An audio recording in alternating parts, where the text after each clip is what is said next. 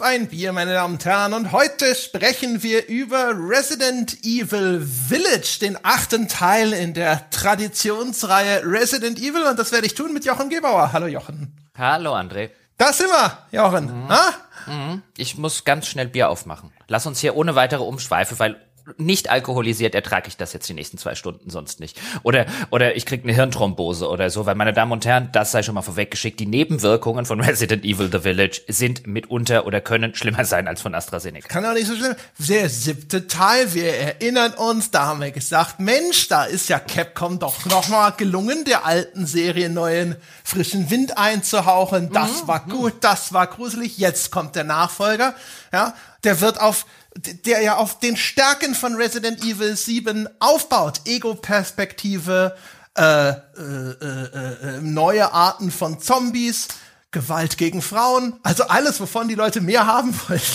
Ja, also, also, also man muss schon sagen, also Capcom hat gesagt, okay, wir haben mit dem Resident Evil 7, mit dem Biohazard, haben wir die Serie quasi neu erfunden mit unserem Reboot. Und Resident Evil, weißt du, die Leute haben ja immer gesagt, äh, gerade die Resident Evil Fans und nach Resident Evil 6 und nach den ganzen anderen Sachen, die der Code Veronica und wie es nicht alles heißt, was da rausgekommen ist, haben sie gesagt, ey, wir wollen aber mal wieder so ein Resident Evil, weißt du, das so, so gruselig ist und auch nicht irgendwie so saudumm und ähm, dass man ernst nehmen kann und das nicht einfach nur kompletter Trash ist. Und dann haben sie Resident Evil 7, also das Biohazard gemacht.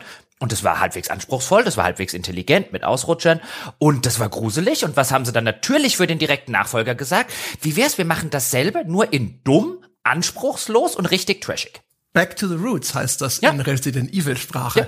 Ja, und da habe ich jetzt tatsächlich auch schon den ein oder anderen Fan online äh, gelesen auf Twitter und Co., der sich dann über meine teilweise despektierlichen Kommentare, während ich das gespielt habe, ein bisschen geärgert hat und gesagt hat, ja, aber Resident Evil war doch schon immer so äh, dummer Trash und so. Und ich kann mich aber noch dran erinnern, als die ganzen Resident Evil Fans gesagt haben, nein, wir wollen diesen dummen Trash nicht mehr. Und jetzt stehen sie anscheinend, oh, dummer Trash. Ich habe irgendwo ha? gehört, aber das ist wirklich nur so ein Ding im Vorbeilaufen gehört. Der siebte Teil war für viele Leute zu ich nenne es mal intensiv. Also einfach zu krass, um eine richtig große Zielgruppe zu erreichen. Und Capcom hätte deswegen gesagt, jetzt äh, schalten wir mal einen Gang zurück. Und dass deswegen der achte Teil jetzt wieder in die klassische Resident Evil Richtung geht bedeutet viel Gore, aber nicht viel richtig ne Angst, Terror, Horror oder sonst irgendwas. Ja, wobei, wenn man wenn man jetzt äh, jetzt steigen wir schon mal direkt ein. Ähm, deswegen muss ich an dieser Stelle sagen, ich trinke heute ein Gösser Naturradler. Ja, das hat der Jochen bei mir im also ein anderer Jochen, nicht ich persönlich. Ich rede nicht von mir in der dritten Person, zumindest jetzt gerade nicht. Hat das bei mir vergessen, als er zum Fußball gucken da war und das stand noch in meinem Kühlschrank rum. Und da der Jochen auch ein Podcast-Hörer ist, ist das ja gewissermaßen Hörerbier. Eindeutig. Eindeutig. Ja. Ich, äh, bei mir ist es gerade so übrigens, wenn Sie darüber nachdenken, mir Hörerbier zu schicken, bitte warten Sie. Ich, ich fange an, das jetzt schon auf die Regale oben drauf zu stapeln. Ich habe zu viel Hörerbier. Es ist wieder soweit. Äh, die, die, ich bin überfordert gerade. Es wird ja, jetzt umziehen. eine Weile dauern, das abzutragen. Der muss eine größere Wohnung ziehen. Ja. Aber, ja, worauf ich eigentlich hinaus wollte, falls jemals äh, das, die Situation eintritt, dass kein Hörerbier mehr da ist, dann äh, behalten wir uns natürlich das Recht vor, auch einfach mal in den Wohnungen von Hörern nachzuschauen und äh, zu requirieren, was gerade an Hörerbier gebraucht wird. Ich denke, das ist eine, eine stillschweigende Vereinbarung, die jeder Hörer dieses Podcasts mit uns eingeht. Ja, das stimmt schon. Also dann treten wir vielleicht die Tür ein oder oder lockpicken die. Wir sind ja, da, da sind wir ja jetzt äh, äh, Spiele erfahren und so weiter gestellt und dann dann gucken wir einfach mal, was da so rumsteht und dann nehmen wir, was uns gefällt. Ja, genau. Mhm. Es wird dann aber auch immer im äh, Podcast erwähnt, natürlich. Ja, ja, und dann können wir auch sowas sagen wie bei bei Hörer XY, weißt du, also so hätte ich das Wohnzimmer nicht eingerichtet. Ja, natürlich. Ja, und da hat er wieder unruhig geschlafen und so. Ja, das ist also, also da würde ich auch mal zum Arzt gehen mit. ja, genau. Ah, ich, äh, ich tue, was ich tun muss, äh, was ich versprochen habe und trinke einen Bergmann Export. Wir erinnern uns, der gute Jason, den haben wir in einem Charity Stream versprochen, wenn er für die gute Sache der Rettung eines, äh, eines Kulturzentrums für Videospiele in Hamburg spendet, dann trinken wir sein Bier aus dem Ruhrgebiet. Und hier bin ich, ja und erfülle Versprechen, die abgegeben wurden mit diesem Bergmann-Export. Das ist aber auch wirklich lecker, das Bergmann-Export. Also ich habe ja keinen Bergmann-Export mehr gekriegt. Ich habe die äh, schwarzen, also die schwarzen Bergmanns, die mhm. habe ich schon getrunken. Das Export ist mein erstes. Das ist auch noch aus ah, der ersten ist, Das ist sehr lecker. Das müsste dir aber, das müsste dir aber munden. Das müsste eher ein, ein André-Bier sein. Das ist ein relativ süffiges, etwas sanftes, nicht zu bitteres. Hm? Kann ich bestätigen. Das geht hm. gut runter. Sehr schön. Ja. Also ja. diese Ruhrgebietsbiere, ne? Das passt. Da können die Belgier mal schauen, wo sie bleiben. Mir hat ah, ich habe neulich, hab neulich, Moment, Moment, da muss ich gleich einhaken. Hab nämlich neulich mit äh, Kumpel äh, Christian wieder mal eine Bierprobe gemacht und da haben wir Stadionbier. Äh, war das Motto. Das heißt, wir haben Pilz getrunken, die in deutschen Fußballstadien ausgeschenkt werden. Und dann war auch eins von Brinkhoffs Nummer eins dabei, wo mir das Internet gesagt hat, das wird bei Borussia Dortmund ausgeschenkt und das war das Schlechteste.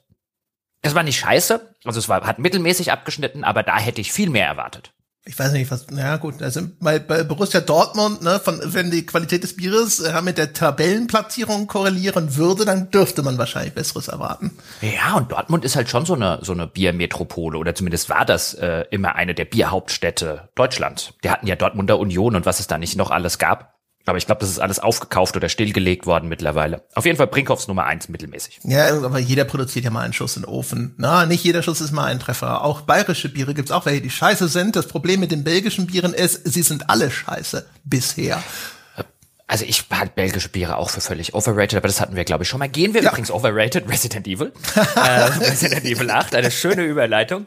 Ähm, nee, was ich halt gerade noch sagen wollte, ist ein, ich finde nicht mal, dass das ein, ein Back to the Roots ist, weil ich erinnere mich, es ist ja nicht, noch nicht allzu lange her, da haben wir den, den zweiten Teil, den, den, das Remake des zweiten Teils gespielt. Das halt wirklich so das klassische Resident Evil, weil du das, die, die Formulierung vorher gebraucht hast. Und das ist halt auch von einem klassischen Resident Evil, finde ich, äh, sowohl spielerisch als auch erzählerisch meilenweit entfernt. Ja, es ist jetzt, ich weiß schon, worauf du hinaus wolltest, nicht mehr diese Art von intensivem ähm, Horror mit vielen Jumpscares, extrem atmosphärisch, der halt auch sehr auf diese, auf der, das Gruselpedal drauf drückt. Das ist es nicht mehr. Es ist viel trashiger, viel weniger. Ich glaube, es gab einen einzigen Jumpscare in dem ganzen Spiel, bei dem ich mich tatsächlich so ein bisschen erschreckt habe. Das ist null gruselig. Das ist eher eine, eine kunterbunte Zirkusschießbude, könnte man sagen. Aber das waren ja die klassischen Resident Evils auch nicht so wirklich. Klar hatten die einen gewissen Trash-Faktor, Chill Sandwich und äh, was es da nicht noch alles gab durch schlechte Übersetzungen, insbesondere im, im ersten Teil. Aber das hier ist schon, ist schon wieder ein, ein Vergleich, finde ich, zum siebten Teil. Sowas von ein massiver Rückschritt auf sämtlichen äh, Ebenen. Also es ist nicht gruselig, es ist nicht atmosphärisch, es ist nicht intelligent, es ist auch nicht anspruchsvoll. Ich bin nicht ein einziges Mal gestorben. Das ist, glaube ich, das erste Resident Evil, das ich auf dem Standardschwierigkeitsgrad ohne einen einzigen Tod durchgespielt habe. Es ist nicht, unterm Strich ist nicht alles schlecht bei dem Spiel, aber es ist absolut absolut, um, um da vielleicht mal einzusteigen. Ich bin einigermaßen immer noch dumbfounded, wie der Engländer so schön sagt, wo es einfach keine gute deutsche äh, Entsprechung gibt, weil ich sitze wirklich halbwegs fassungslos davon. Wie, wie, wie kann das der Nachfolger von einem so guten Resident Evil sein? also, also, wieso haben sie wirklich dann nach dem letzten gedacht ein, ja, das machen wir genauso, nur anders und viel schlechter? Ja, also da war jetzt oh. viel Zeug dabei. Ja. Äh, nicht alles würde ich so unterschreiben. Äh, wenn wir bei dem Ding bleiben, ich finde, die Wurzeln von Resident Evil sind schon in, sag ich mal, im Bereich des Camp, also das, äh, was man, ne, das im Englischen beschreibt man mhm. ja Dinge als campy, die so äh, unfreiwillig komisch trashig sind. Und ich glaube, das Original Resident Evil ist aber noch richtiger Camp. Mit anderen Worten, da hat jemand mit einer durchaus vorhandenen Ernsthaftigkeit versucht, ein, ein Horrorspiel zu machen. Das ist ihm ja in seiner Zeit auch durchaus gelungen. Aber ist an handwerklichen und budgetären Grenzen häufig auch gescheitert. Insbesondere zum Beispiel diese Live-Action äh, Filmsequenz, mit der das erste ja. Resident Evil einsteigt. Das ist halt purer Short, ja. Kostüme scheiße, Schnitt scheiße, Musik entsetzlich, Inszenierung mit dem äh, komischen Bühnennebel über sogar das Gras sah fake aus. Das ist halt alles scheiße. Und das ist halt klassischer Camp, ne? Das ist ernst gemeint, ja, ja. es sollte gruselig sein es funktioniert auf seine Art auch, aber ist auch lächerlich. Und jetzt habe ich das Gefühl, genau in diese Richtung gehen sie zurück. Das machen sie auch nicht zum ersten Mal. Die Reihe ist so lange, dass, dass sie probieren das schon seit einer Zeit, aber glaube ich, eher künstlich wiederherzustellen. Also es ist nicht der klassische Camp, ne, so wie man das auch hier Tanz der Teufel oder Freitag der 13. und so weiter, wo äh, versucht wird, mit einer gewissen Ernsthaftigkeit Horrorfilme zu machen, aber es ist halt alles mit so primitiven Mitteln teilweise, dass es dann eben ins unfreiwillig Komische geht. Sondern ich glaube, inzwischen ist es halt AAA-Camp. Und das ist halt so ein Widerspruch in sich, wenn man so möchte. Ne, da wird versucht, dass dieses überdrehte, trashige, absurde jetzt äh, als Mustervorlage zu nehmen und das zu reproduzieren. Und dann wirkt's auf einmal auch nicht mehr so charmant. Ja, wobei ich halt sagen würde, ähm, ich stimme dir da schon zu. Also wenn wir, wenn wir über den Camp-Begriff reden, und über das erste Resident Evil, dann war das extrem campy, gerade wie du schon gesagt hast, gerade der ganze Einstieg, ähm, teilweise die dummen Sprüche, die die Charaktere äh, fallen lassen, wie mit dem Jill-Sandwich, wo man so ein Facepalm-Moment hat, wenn man davor sitzt. Aber ein, ein wesentliches Zeichen von Camp ist eigentlich, dass sich die eigentliche Thematik, gerade bei Camp Horror, dass sich der Horror schon ziemlich ernst nimmt. Und der Horror hier nimmt sich an vielen Stellen nicht wirklich ernst und das, das untergräbt halt so ein bisschen diese Campiness, sondern das ist eher, würde ich nicht sagen Camp, das ist eher comichaft überzeichnet. Also gerade im, im äh, äh die Bösewichte in dem Spiel, es gibt, eine, gibt zahlreiche Bösewichte, die sind halt so, die sind nicht campy, finde ich. Die sind halt einfach so comichaft überzeichnet, dass ich sie nicht ernst nehmen kann, sondern dass sie eigentlich schon zu karikaturhaften Witzfiguren werden, was natürlich dann den ganzen Grusel und den ganzen Horror untergräbt. Und ich finde, Resident Evil war auch in seinen früheren Teilen schon immer was, den Horror hat es ernst genommen. Das wollte gruselig sein, das wollte erschrecken. Das hier will nicht gruselig sein oder erschrecken. Und ich glaube, da ist der Unterschied. Ja, also das Übertriebene ist ja eigentlich auch so, eine, so ein äh, Kriterium von Camp. Ne? Camp ist ja gerne so was Überambitioniertes, was dann scheitert gerade deswegen, weil es denkt, das kriege ich hin. Ne? Das ist dann trotzdem, das ist fantastisch oder gruselig oder sonst irgendwas. Und das ist dann aber eher albern. Aber wie und ich glaube, wir sind uns einig. Wir sagen das Gleiche auf unterschiedliche Art und Weise. Ich glaube halt, dass sie hier versuchen, campy zu sein, aber mit mit Vorsatz. Ne? Und Camp mit Vorsatz das geht halt wirklich fast immer schief. Also das, der, ich weiß nicht, vielleicht Tarantino ist vielleicht einer von denen, die das hinkriegen ab und zu. Ja, wobei das eher auch dann Pulp wäre. Also jetzt können wir, da, da können wir jetzt natürlich, äh, äh, und das werden wir nicht äh, tief in die Unterschiede zwischen Camp und Pulp. Nee, ich dachte jetzt an Planet Terror und sowas, wobei das ist Robert Rodriguez gewesen, fällt mir ja. ein. Ja. Egal, fangen wir doch vielleicht einfach mal so an. Hier, Erklärbär Peschke, erklären Sie uns doch mal, worum es bei Resident Evil geht. Und meine Damen und Herren, vielleicht hauen Sie sich vorher einen stumpfen Gegenstand oder so auf den Kopf, äh, damit Sie diesen Teil jetzt äh, äh, überspringen, weil äh, Warnung, es wird dumm. Kleine Vorwarnung außerdem, das Spiel beginnt mit etwas, von dem es wahrscheinlich denkt, dass es ein Twist ist und was ein Twist sein soll. Das werde ich jetzt spoilern.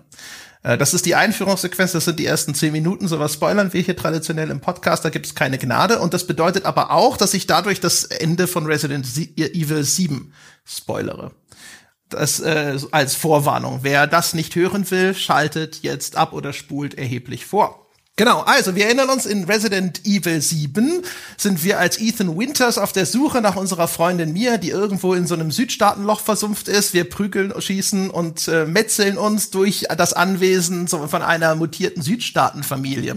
Und am Ende von Resident Evil 7, da retten wir Mia und fliegen mit ihr in den Sonnenuntergang. Vorher wird aber enthüllt, oh oh, dieses ganze, diese ganze Zombie Brut, die hier auf einer Art Pilzinfektion basiert, die wurde unter äh, Mias Mitwirkung entwickelt. Sie war Teil des Teams, das das kleine Mädchen betreut hat, das wir am Ende von Resident Evil 7 umbringen müssen, um diesem ganzen Geschehen Einhalt zu gebieten. Und jetzt startet Resident Evil 8 auf einmal mit einem heile Welt-Szenario. Ethan Winters und Mia sitzen zu Hause, sie haben einen Säugling namens Rose, Mia kocht Abendessen, wir sollen Rose ins Bett bringen.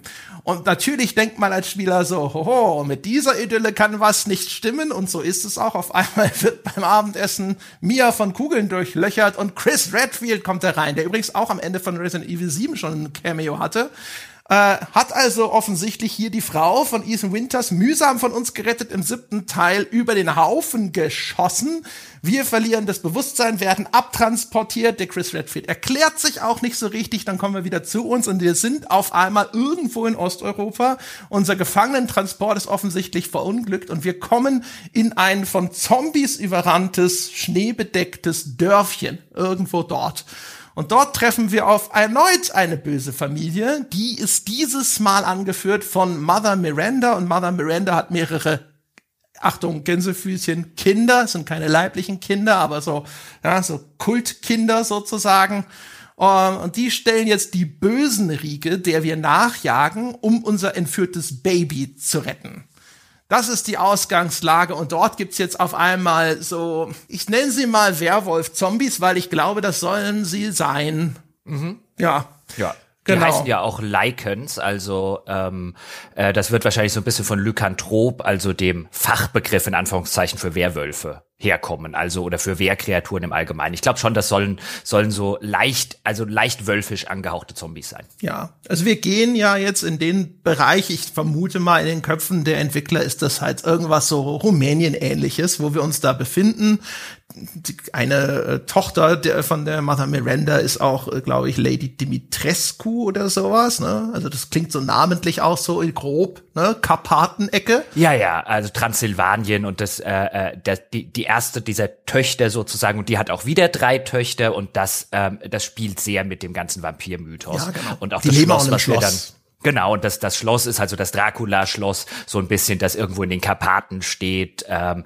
äh, in den in Schnee verwehten äh, äh, Gipfeln im Hintergrund. Und eben dieses beinahe mittelalterlich anmutende äh, Dörfchen, ähm, das zu Füßen dieses, dieses Schlosses liegt. Da fangen wir an, dann kommen wir relativ schnell ins Schloss. Und dann kommt ein großer Abschnitt, in dem wir halbwegs frei dann wiederum die, äh, das Dorf, diese titelgebende Village äh, erkunden dürfen. Und übrigens, um jetzt mal einzusteigen bei der ganzen Prämisse, weil ich habe ja vorher vorgewarnt, Achtung, es wird dumm. Und jetzt denkt man vielleicht noch, was war denn daran jetzt so doof?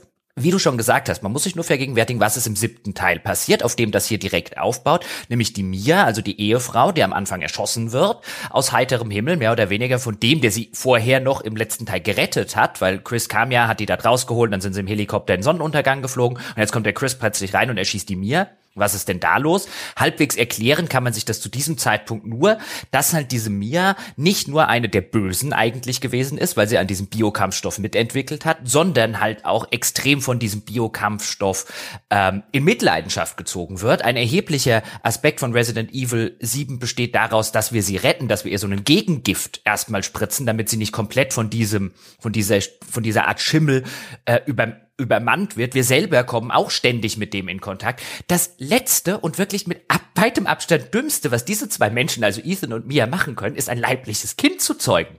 Also wo nun wirklich überhaupt niemand, auch nur ansatzweise, wissen könnte, wenn das wirklich passieren würde, was da am Ende rauskommt, ja, und was da irgendwie genetisch vererbt wird und so weiter nach diesem riesigen Kontakt, wo sie äh, äh, äh, mit dem Kind gewesen sind. Und ich meine, Spoiler, kleiner Spoiler, natürlich haben es dann die Bösen in dem Spiel auch auf das Kind abgesehen, das natürlich besondere Fähigkeiten, besondere Kräfte und so weiter besitzt, was relativ schnell schon rauskommt. Aber es ist halt, diese ganze Prämisse möchte von mir schon mal, dass ich glaube, dass vermeintlich kluge Menschen das Dümmste machen, was sie nur machen können. Also natürlich, jeder, der ein Kind will, soll halt ein Kind kriegen, aber dann adoptiert eins.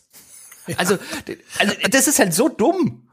Es ist so einiges. Also, ähm, das, das Spiel arbeitet, glaube ich, schon auch bewusst damit, dass man da einsteigt in diese heile Weltgeschichte und sich denkt, ja, das ist Bullshit.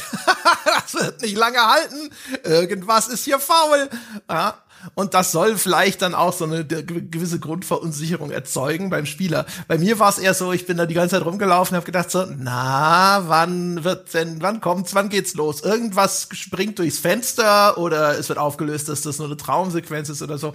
Weil es halt einfach, es ist halt so seltsam absurd. Also vor allem Ethan Winters, ja, also der wurde, dem wurde die Hand abgetrennt von seiner ja, besessenen Freundin und äh, also da sind so viele völlig absurde Dinge passiert, dass man sich schon die Frage stellt, wie, wie kann diese Beziehung so vergleichsweise normal sein? Der größte Konflikt, der existiert, ist, dass Mia sich weigert, über die Vergangenheit zu sprechen. Ja, das ist vergleichsweise harmlos gemessen daran, was die beiden sich in verschiedenen Bewusstseinszuständen gegenseitig angetan, was sie erleben und sehen mussten. Und, und dann noch zusätzlich die Entscheidung, ja, dann gründen wir mal eine Familie und so. Das ist alles also sehr, sehr haarsträubend. Und ja. das Spiel bietet dir halt nichts an, um das irgendwie abzufedern. Weil das einfach nur dazu da ist, dass du so diese diese diese diese diese unsichere zerbrechliche Idylle da, die sollst du halt einfach kurz durchwandern. Das ist die Idee, so soll das losgehen. Ja, es ist, es ist halt generell, ich meine, das ist schon ein bisschen der Campy-Teil und ich nehme, oder ich will echt schwer hoffen, dass sie nicht alle Teile dieser ihrer eigenen Geschichte tatsächlich ernst genommen haben, um Gottes Willen. Ähm, dann müsste da dringend wahrscheinlich bei, bei äh, gewissen Story-Autoren auch mal ein medizinisches Team vorbeigeschickt werden, ob die äh, ob da alles okay ist bei denen. Und ich glaube, da stimme ich dir zu, dass Teile davon sollen ein bisschen campy sein, aber es zieht sich halt wie ein absoluter roter Faden durch, dass man an keiner einzigen Stelle dieser Geschichte, und ich finde es halt angesichts der halbwegs intelligenten Geschichte bis aufs Ende, die sie in Teil 7 erzählt haben und die, die sehr ähm, ja sehr auf, auf, auf Basics, auf diese komische Hillbilly-Familie beschränkte Geschichte, ähm, die dann erst im weiteren Verlauf so diesen, diesen Resident Evil Touch mit parasitären äh, Organismen und so weiter bekommt. Das haben sie halt richtig gut und auch halbwegs intelligent gemacht. Und jetzt darfst du wirklich an keiner einzigen Stelle hinterfragen, warum gerade passiert, was passiert, weil die Antwort lautet entweder weil halt oder ähm, es ist eine wirklich ausgemachte dumme Erklärung. Also wenn Ethan zum Beispiel am Anfang in diesem ich nehme an, es soll Rumänien sein, aber das wird nie etabliert vom Spiel. Aber sagen wir jetzt einfach mal, oder in diesem osteuropäischen Dörflein ankommt, ähm, dann wird er attackiert von eben diesen ähm, Werwolf-Zombies, wenn man so will, und die lassen dann aber plötzlich von ihm ab. Einige reiten auf Pferden. Ja, die reiten auf Pferden. Die reiten danach also, nie wieder auf Pferden. Genau, aber das ist am Anfang sogar relativ kurz, stimmt. Die reiten danach nie wieder auf Pferden und dann hören sie auf einmal plötzlich auf. Und warum? Frag nicht. Ja, ist natürlich blöd, wenn Ethan am Anfang schon umgebracht wird. Also wir wollten mal unsere Zombies und so weiter in einer coolen Sequenz etablieren. Und dann machen die das halt einfach und dann reiten sie halt wieder weg. Und warum sie jetzt Ethan doch nicht umgebracht haben, ach, ist doch egal.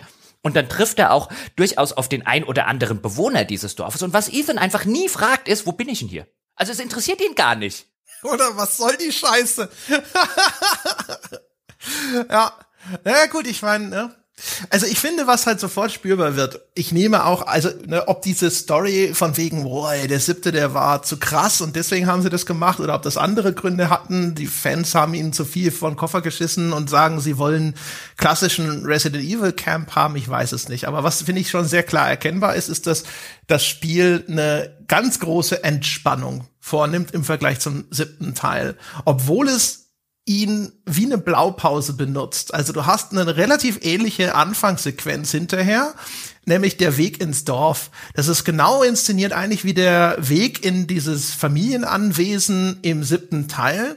Oder auch wie so ein klassisches Horrorfilm-Klischee, nämlich so dieser Wechsel von der normalen Welt in die Horrorwelt, ne, wo so Barrieren passiert werden von Ethan Winters. Es wird zunehmend abstruser, da hängen auf einmal Vogelleichen an Seilen von den Bäumen und du merkst, das ist hier ein Ort, an dem man normalerweise eigentlich nicht sein will und auch nicht sein soll, aber er als der Eindringling, ja, der Typ, der jetzt auch noch hier in dieses fremde Land kommt, der geht trotzdem weiter und nimmt dieses Risiko damit in Kauf. Das alles ist einigermaßen identisch, aber die ganze Atmosphäre von Resident Evil 7 war halt dann super schnell und von Anfang an geprägt von unangenehmen Sinneseindrücken. Moder, Verfall, Fäule, Hitze, schwül, uh.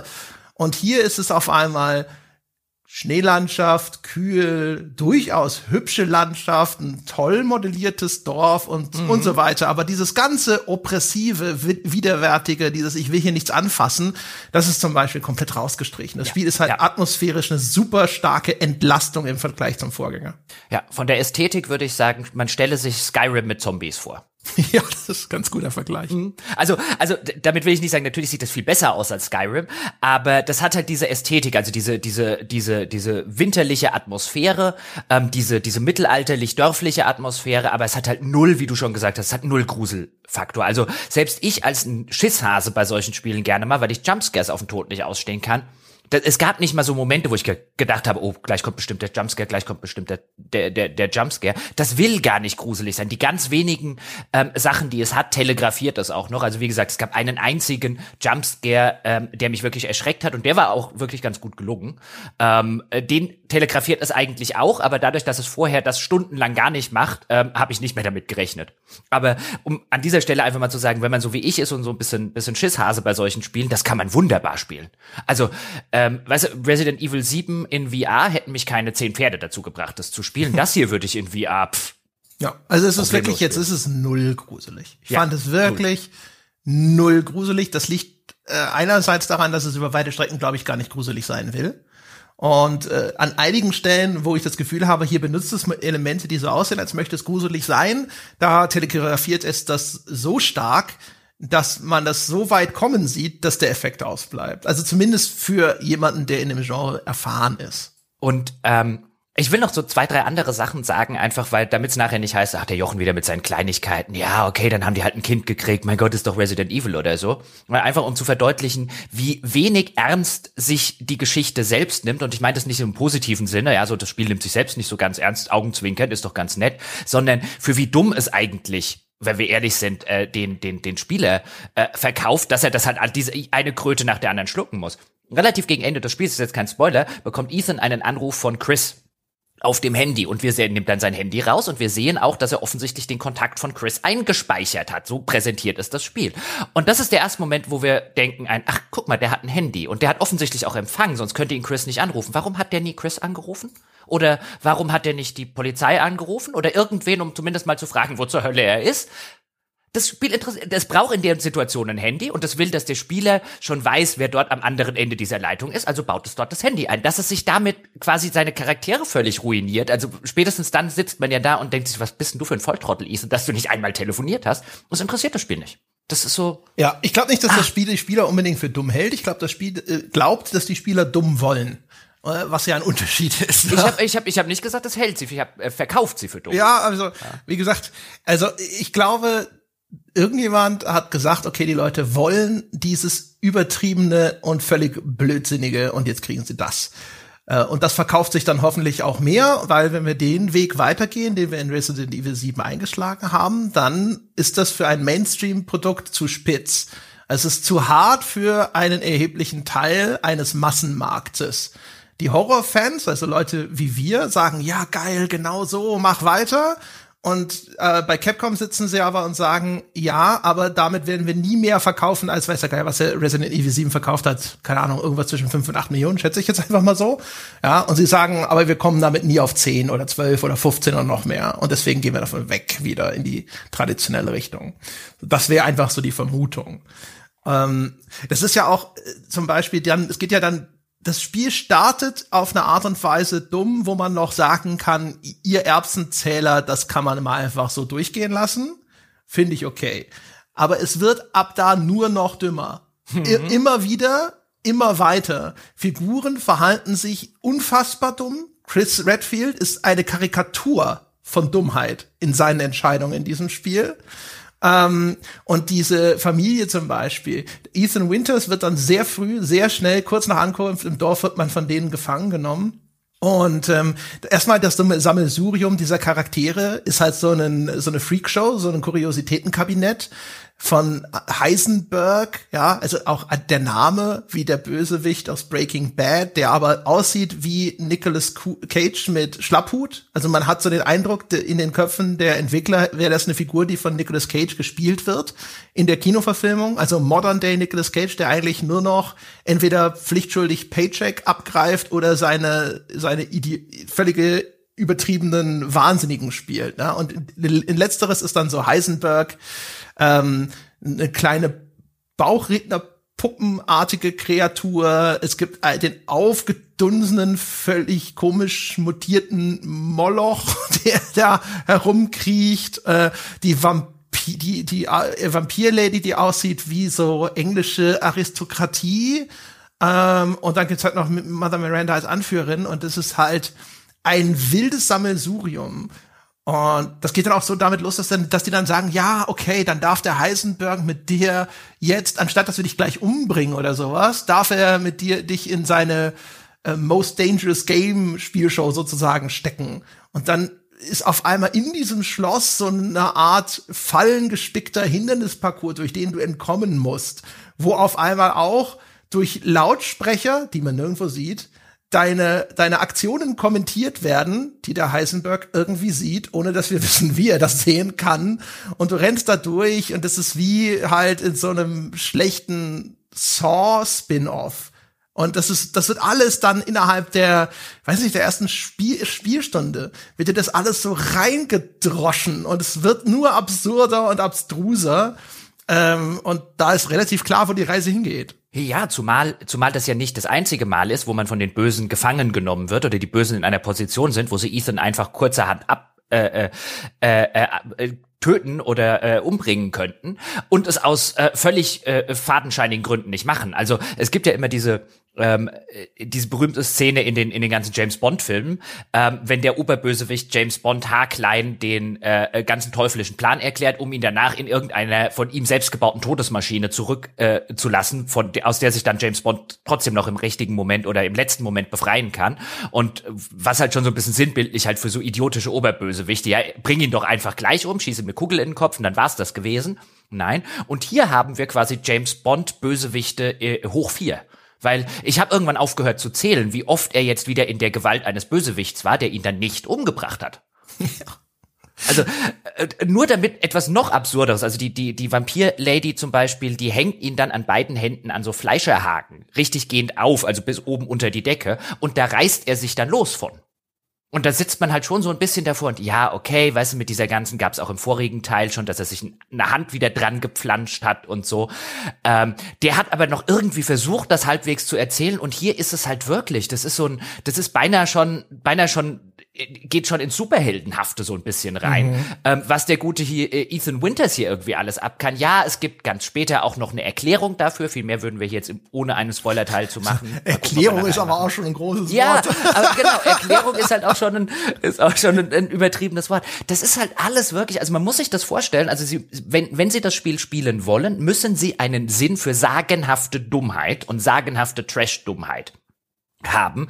So bis zu, zu 30 Prozent ist das Urteil, das Spiel ist unfassbar dumm bei mir durchaus positiv gemeint, weil es wirklich auf sagenhafte Art und Weise dumm ist. Aber das ist nicht einfach nur ein dummes Spiel. Das ist, als wären die besten Autoren ihrer Generation zusammengekommen, um das dümmste Spiel zu schreiben, das es je gab. ja, also ich finde auch, ich finde, äh, das Spiel ist eine Achterbahnfahrt der Gefühle, weil es ist manchmal einfach nur blöd aber manchmal zwischendrin ist es einfach, wie du schon auch richtig gesagt hast, so sagenhaft dumm, dass es mich genau dadurch unterhalten hat. Also das war dann wirklich was, wo ich, also ne, am Anfang war ich enttäuscht, weil Resident Evil 7 war ein Schritt in eine Richtung, die auf diesem Niveau eigentlich so gut wie gar nicht mehr bespielt wird. Ähm, ich hätte ahnen sollen, dass es so ein Dead Space ist also ne, Dead Space war ja auch so ein Ding, das war irrsinnig gut und dann mit jedem weiteren Teil wurde das rückgebaut eigentlich. Nur nicht so schnell und so drastisch, wie das jetzt hier passiert ist. Das heißt, am Anfang war ich sehr enttäuscht, dass es jetzt hier wieder einen Schritt weggemacht hat von diesem richtig intensiven Horrorerlebnis. Und als ich das dann überwunden hatte, dann habe ich zwischendrin schon jauchzend da vor dem Bildschirm gesessen und gedacht so, oh mein Gott, ja, alles klar. Das ist schon wirklich kolossal dumm. Dazu gehört schon eine gewisse Kunst, um es dann so dumm zu machen. Und, und immer noch eine Schippe draufzulegen. Also die eine Sache können wir, glaube ich, erzählen im, im Nicht-Spoiler-Teil, ohne jetzt irgendwie im, im, Detail was zu erzählen. Aber immer mal wieder begegnet uns im Spiel auch Chris Redfield. Wir erinnern uns, das ist der, der unsere Frau erschossen hat. Ähm, nur um uns in diesen kurzen Momenten zu sagen, Ethan, verpiss dich, also mehr oder weniger genau so. Du hast hier nichts verloren, das geht dich alles nichts an, ja, misch dich hier nicht ein. Und man vermutet schon als Spieler, ich glaube, ich hatte es dir im Skype geschrieben, irgendwann kommt doch bestimmt eine saudumme Erklärung, warum ihm Chris nicht einfach erzählt, was hier zur Hölle los ist, warum er seine Frau erschossen hat und so weiter. Und ja, die kommt und sie ist echt noch dümmer, als man glauben könnte. Also weißt du, das ist dann, wo du gesagt hast, Chris Redfield wird äh, zu einer Karikatur seiner eigenen Dummheit. Das ist wirklich der, der, der der hanebüchenste, dümmste Plan, den ich jemals gehört habe von irgendjemand, der angeblich eine Spezialeinheit anführen soll. Und es gibt halt immer nur diese Momente, um sozusagen diesen Spannungsbogen hochzuhalten. Ähm, dieses, ja, warum ist er denn jetzt hier? Was geht denn hier überhaupt vor sich? Und, und Chris halt echt die ganze Zeit immer so, nee, nee, das geht dich nichts an. Hallo, du hast gerade meine Frau erschossen. Natürlich geht mich das was an. Was ist denn das für eine, also, das wollte ich auch noch sagen. Das ist eigentlich noch mit das Beste, die Entrüstung von Chris Redfield, dass der ja. Ethan da auftaucht und so, Junge, ich hab dir doch gesagt, du sollst jetzt mal die Füße stillhalten. Ja, sie haben dein Baby entführt. La la la. Das ist halt einfach ja, so. Echt, manche wow. Leute, ey. Ja, echt, nur weil du die Frau erschießt und ja. das Kind verschwunden gerät, denken die, das geht dir was an. Es ist halt vor allem. mischen sich in alles ein, ja. Auch eine, wirklich eine Demontage einer äh, klassischen Resident Evil Figur. Also, ich bin jetzt Gottlob kein Resident Evil Fan aber vielleicht ist, gibt da draußen offensichtlich Menschen, für die diese Reihe ja durchaus einen, einen Wert hat und auch die Figuren, die darin in diesem Kosmos existieren. Und Chris Redfield ist nun eigentlich nicht dafür bekannt, dass er jetzt traditionell ein völliger Klappspaten gewesen ist. Aber in diesem Spiel, ja, gibt's halt echt keine Gnade. Das ist, die größte Luftpumpe, ja, die man sich also, Fast jede einzelne seiner Entscheidungen ist idiotisch, sein Verhalten ist ungehobelt und großkotzig und sinnlos, ja. Und es ist halt, es wird nur dümmer. Jedes Mal, wenn man denkt, jetzt ist aber doch wirklich das Ende der Fahnenstange erreicht, ja, dann ja. kommt Chris Redfield wieder und sagt, nein, nein, ich kann noch, naja, ich hab noch was. Richtig, stellt sich nämlich raus, dass der Grund, Achtung, ist jetzt auch gar kein Spoiler, dass der Grund, warum er ähm, Ethan nicht gleich sagt bei der ersten, zweiten oder dritten Begegnung, was hier los ist, ist nämlich, dass er Angst gehabt, dass sich der Ethan sonst einmischt. ja. Natürlich, zu sagen, ein geh einfach, ja, misch dich nicht ein, deine Frau ist tot, deine Tochter ist weg, aber verpiss dich einfach. Das wird dafür sorgen, dass er sich nicht einmischt. Das war ein, also der Plan ist super. Ja, auch ihn in einen Gefangenentransport zu stecken und ihn an diesen Ort zu bringen, denn er ja. irgendwo unterwegs passiert ja etwas und wir wachen dann kurz vor diesem Dorf auf. Aber das ist ein Transport, in den uns Chris Redfields Team gesteckt hat. Ja. ja das heißt also, sein Plan, unsere Einmischung zu verhindern, war es offensichtlich, uns zum Ort des Geschehens zu fliegen. Völlig unnötigerweise übrigens. Ja. Also aus seiner Perspektive. Also ja, er wollte quasi, ihn, ihn ja fernhalten eigentlich. Aber. Uh, mhm. Also, also, also Chris Redfield ist, also wenn sie, wenn sich irgendwie hinterher herausstellt, dass irgendwie Resident Evil 8 äh, äh, ist irgendwie ein, ein schlechter Traum von, ein Albtraum von Chris Redfield oder so, vielleicht kriegen sie es so geredconnt. ja. also, das sehen noch ähnlich. Ja. also, das ist halt das Schöne an Sachen, die so, so campy sind, bleiben wir mal bei dem Begriff, äh, ist halt das Überraschungsmoment. Denen ist halt dann auch wirklich alles zuzutrauen. Ja, es passieren in diesem Spiel Dinge, die sind äh, also wirklich wundervoll, grotesk, absurd. Die werden wir wahrscheinlich uns für den Spoiler-Teil aufheben müssen, um sie konkreter zu benennen. Aber es gibt ähm, es gibt Objekte in diesem Spiel, vier zentrale Objekte, die man sammeln muss. Und was es mit denen auf sich hat, ja, das ist eine so geil dumme Idee. Ja, also und insbesondere wie wie Ethan damit umgeht, aber das müssen wir müssen wir nachher tatsächlich in einem in einem Spoiler-Teil machen. Reden wir mal über die über die Bösewichte, weil eigentlich zentriert sich das Spiel auch durchaus von der ganzen Struktur her. Es gibt natürlich so einen gewissen Erkundungsaspekt, insbesondere wenn man am Anfang das Schloss ein bisschen erkunden kann. Dann im Mittelteil eben die das Dorf ein bisschen erkunden kann und später kommt eine Fabrik dazu. Da werden wir noch mal äh, separat über das letzte Drittel äh, wird noch mal zu sprechen sein. Aber jetzt bleiben wir erstmal gerade beim Einstieg, wenn eben so dieses diese, diese Zirkusnummer der verschiedenen Bösewichte kommt. Weil eigentlich, das Schlimme ist ja, die sind eigentlich alle eigentlich ganz cool. Also erstens sehen sie optisch, sind jetzt nicht besonders originell, also ob jetzt die Vampir-Lady, der aufgedunsene Moreau, ich glaube, das ist bestimmt eine Referenz an diesen Insel des Dr. Moreau äh, äh, berühmten Film, da gibt's auch mehrere Verfilmungen von. Ähm, äh, genau auch wie die wie die Puppenspielerin, wo wir dann so ein bisschen rausfinden, indem wir halt einfach ähm, äh, äh, irgendwo einen Fetzen, halt so ein Lore-Objekt in der Spielwelt finden und dass die offensichtlich diese Puppenspielerin ähm, irgendwie eine, eine ich will nicht sagen, behindert war sie, glaube ich, gar nicht geistig, sondern halt eher so ein bisschen vielleicht so eine Form von Autismus oder so gehabt hat und halt immer nur über ihre Puppe gesprochen hat. Und das hat offensichtlich diese Mother Miranda dann ähm, äh, in irgendetwas äh, Pervertiertes sozusagen mit Hilfe äh, auch wieder von so parasitären äh, Mold, wie es ja heißt, also diesen, diese, diese äh, Schimmel, der auch schon im Vorgängerspiel aufgetaucht ist, der spielt da offensichtlich eine Rolle. Und so dieses, dass, dass darunter mal Menschen waren mit sehr, sehr menschlichen Beweggründen. Der Dr. Moreau wird so ein bisschen als äh, anscheinend vielleicht ein bisschen hässlich oder vielleicht war er früher übergewichtig oder so und die Leute haben ihn immer ausgelacht und jetzt ist er so ein bisschen so ein, so ein, so ein, so ein Mama-Kindchen und äh, äh, bei, bei dieser Mother Miranda und fühlt sich da als einzige ernst genommen. Das wäre alles ziemlich cool, aber das finden wir pro Bösewicht finden wir so ein Lore-Objekt, in dem das irgendwie in drei Zeilen so ein bisschen geschildert wird und ansonsten sind es einfach Comic-Bösewichte. Ja, das alles äh, Archetypen, die dann ins Absurde übersteigert werden. Äh, in, zu verschiedenen Graden sogar. Der Moreau am, äh, am meisten und dann in Abstufungen die anderen. Da sind schon Sachen dabei, die sind erstmal per se ganz cool. Auch die Idee, das Spiel benutzt dieses namensgebende Dorf, das ne, Resident Evil Village. Das ist ein zentraler Hub. Von dem führen verschiedene zu Anfang verschlossene Wege zu unterschiedlichen neuen Bereichen ab. Jeder Bereich wird von einem dieser Endgegner sozusagen kontrolliert und hat so seine eigene Welt. Und dann geben sie sich schon Mühe, dass diese Abschnitte so einen eigenen Charakter haben, der auch ein bisschen diese Figuren repräsentiert. Das ist an sich alles auch gut ausgedacht, ehrlich gesagt. Und das sorgt auch durchaus für Abwechslung in dem Spiel. Die, die Gewichtung und die Ausführung dieser Abwechslung, das ist dann das, wo es dann häufig leider ein bisschen knirscht auch. Ja, und halt, und halt, das ist unterm Strich, ist es halt immer so eine, weißt du, du gehst halt zum, also in diesem, in diesem Abschnitt des Spiels, wo du halt sozusagen Bösewicht von Bösewicht abklapperst, du fängst halt mit der Vampir-Lady an und dann gehst du, zumindest habe ich das, glaube ich, so gemacht, dann ist es ja halbwegs frei, oder? Nee, Bist ich glaube nicht, nee. weil dein Schlüssel wird jedes Mal erweitert. Ach, richtig, richtig. Und dann kannst ja. du das nächste Tor aufmachen. Ja. Also das ist eine vorgegebene Reihenfolge. Und das verstehe ich ehrlich gesagt auch nicht. Warum haben sie das nicht frei wählbar gemacht? Das wäre eine Möglichkeit gewesen, dem Ganzen eine gewisse spielerische Freiheit zu geben, und die, die, die Reihenfolge erscheint mir relativ willkürlich. Wahrscheinlich ist es der Erzählung ihrer Geschichte geschuldet. ja, das war ein guter Grund, das nicht zu machen.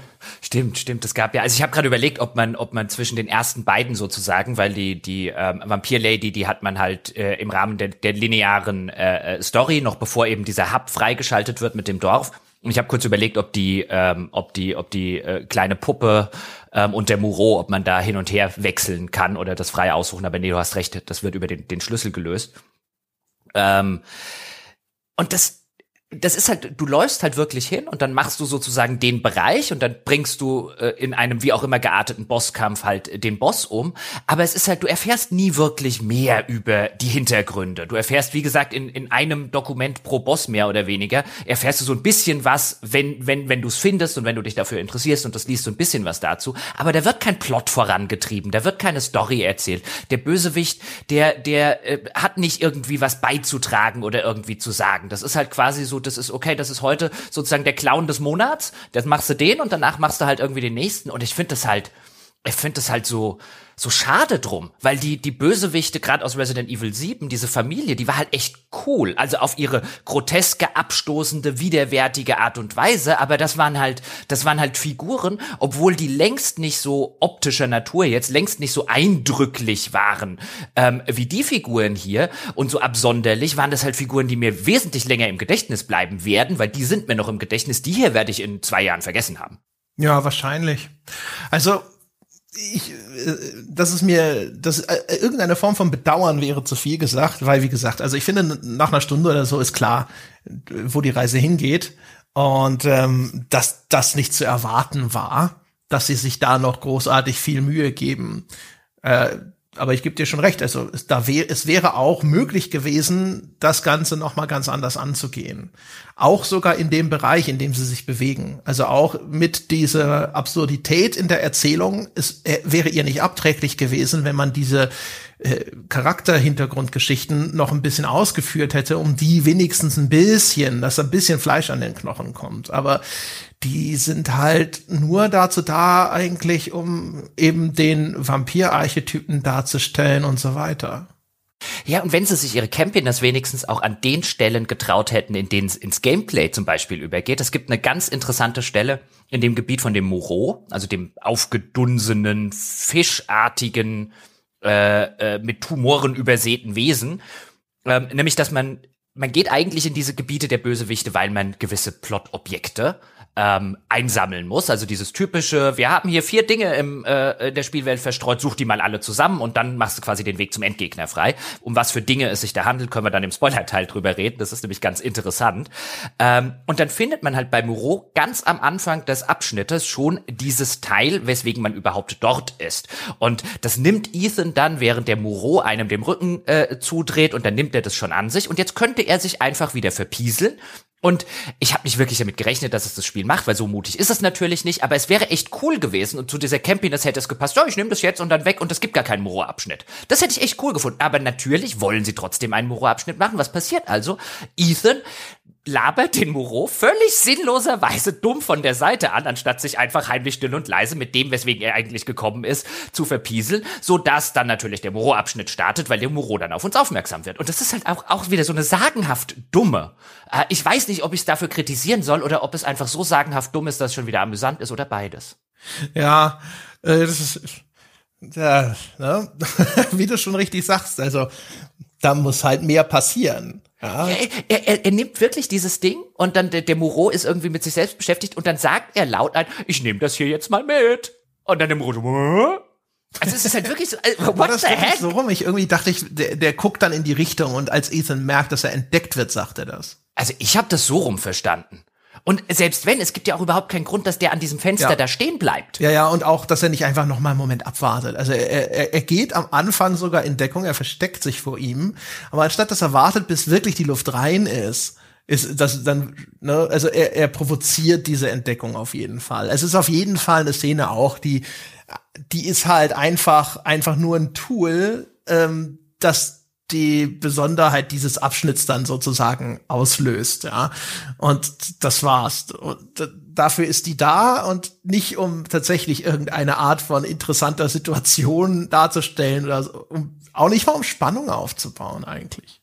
Nee, und ähm, äh, weißt du, es ist ja auch da zum Beispiel wieder jedes Resident Evil, das haben wir, glaube ich, auch bei der, beim, beim, beim zweiten dann mal, da merkt man das jetzt aus heutiger Sicht, weißt du, da gibt es dann, was weiß ich, in dem Polizeirevier gibt es dann irgendwie die Kleeblatttür oder sowas, glaube ich, wo du halt den Kleeblattschlüssel dazu brauchst. Das hatten die Resident Evil Teile schon immer.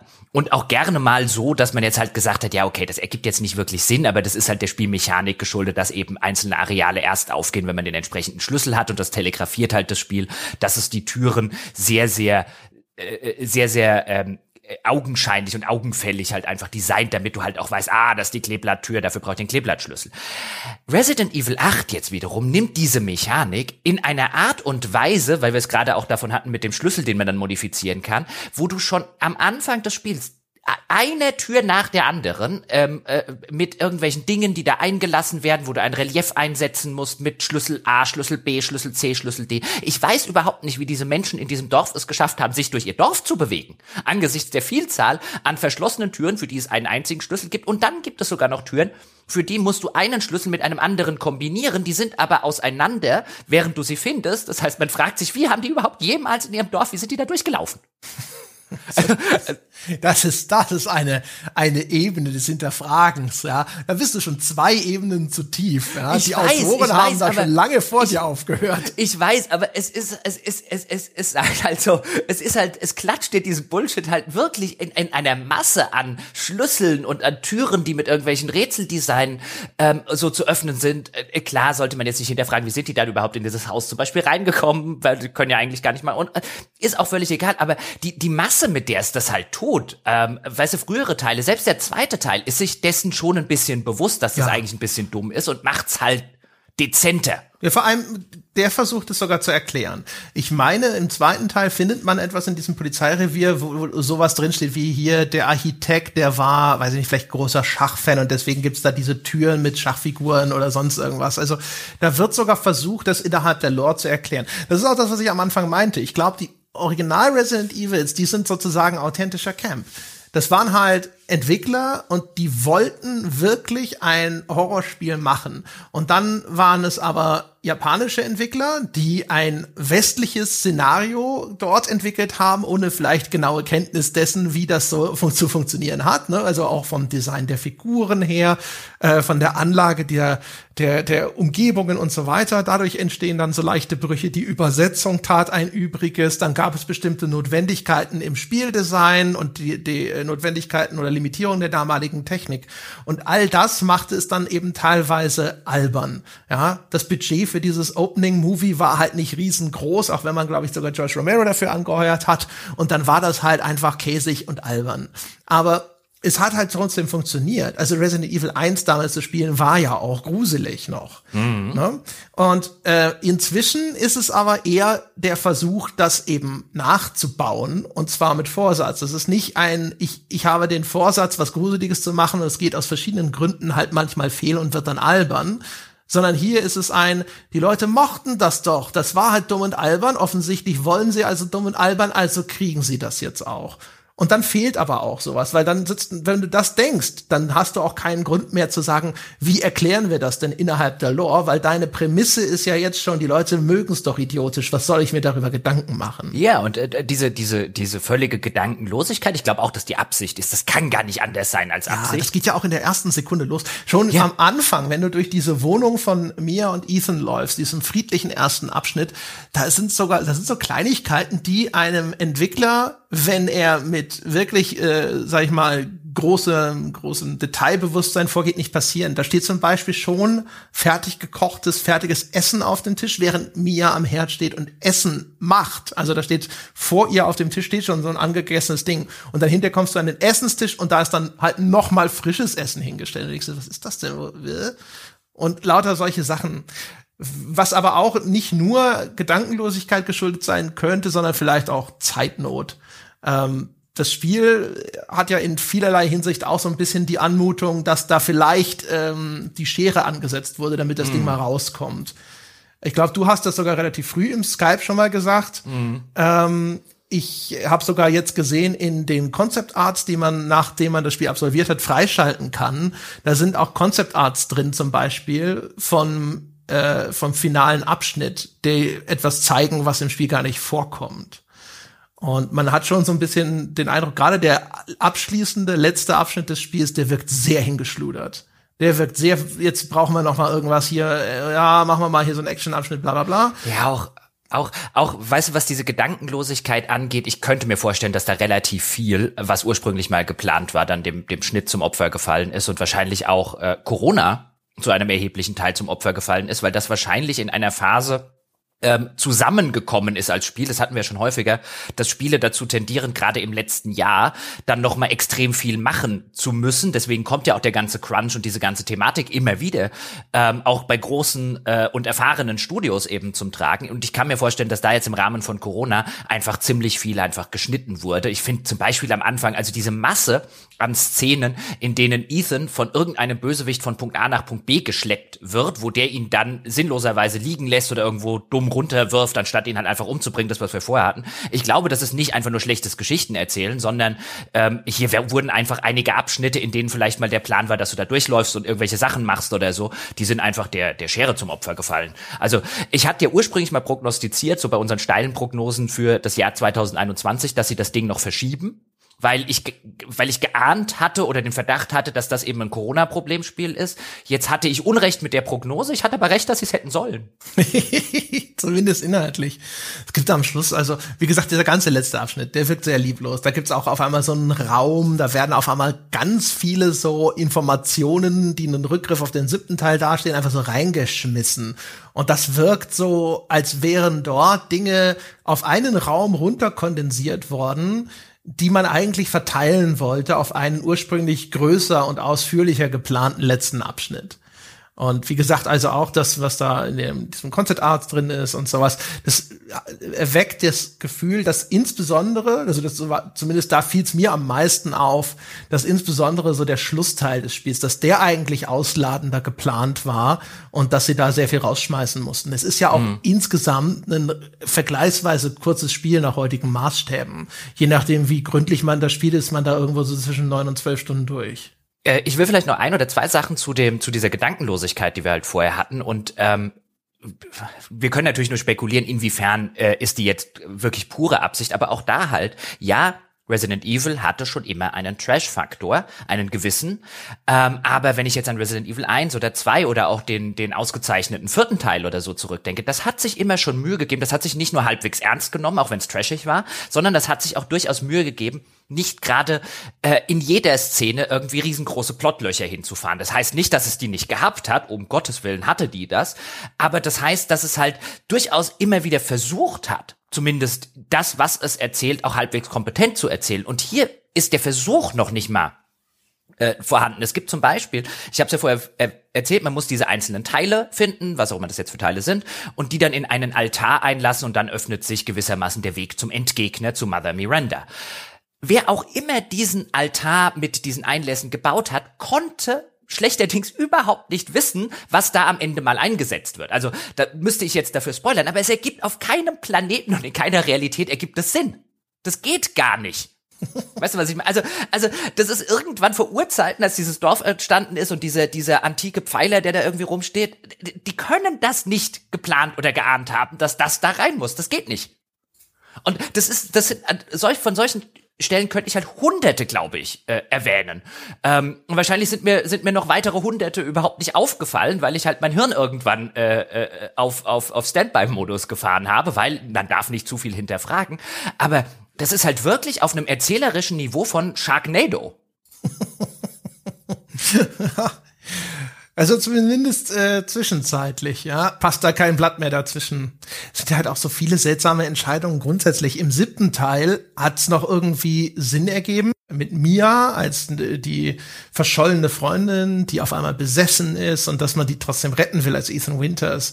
Und aber dass sie das jetzt fortsetzen, ist halt auch alleine schon merkwürdig ne, diese, diese Intro-Sequenz und Ethan und die Verzweiflung und so, aber als Spieler kann ich ja daran überhaupt nicht mehr teilhaben.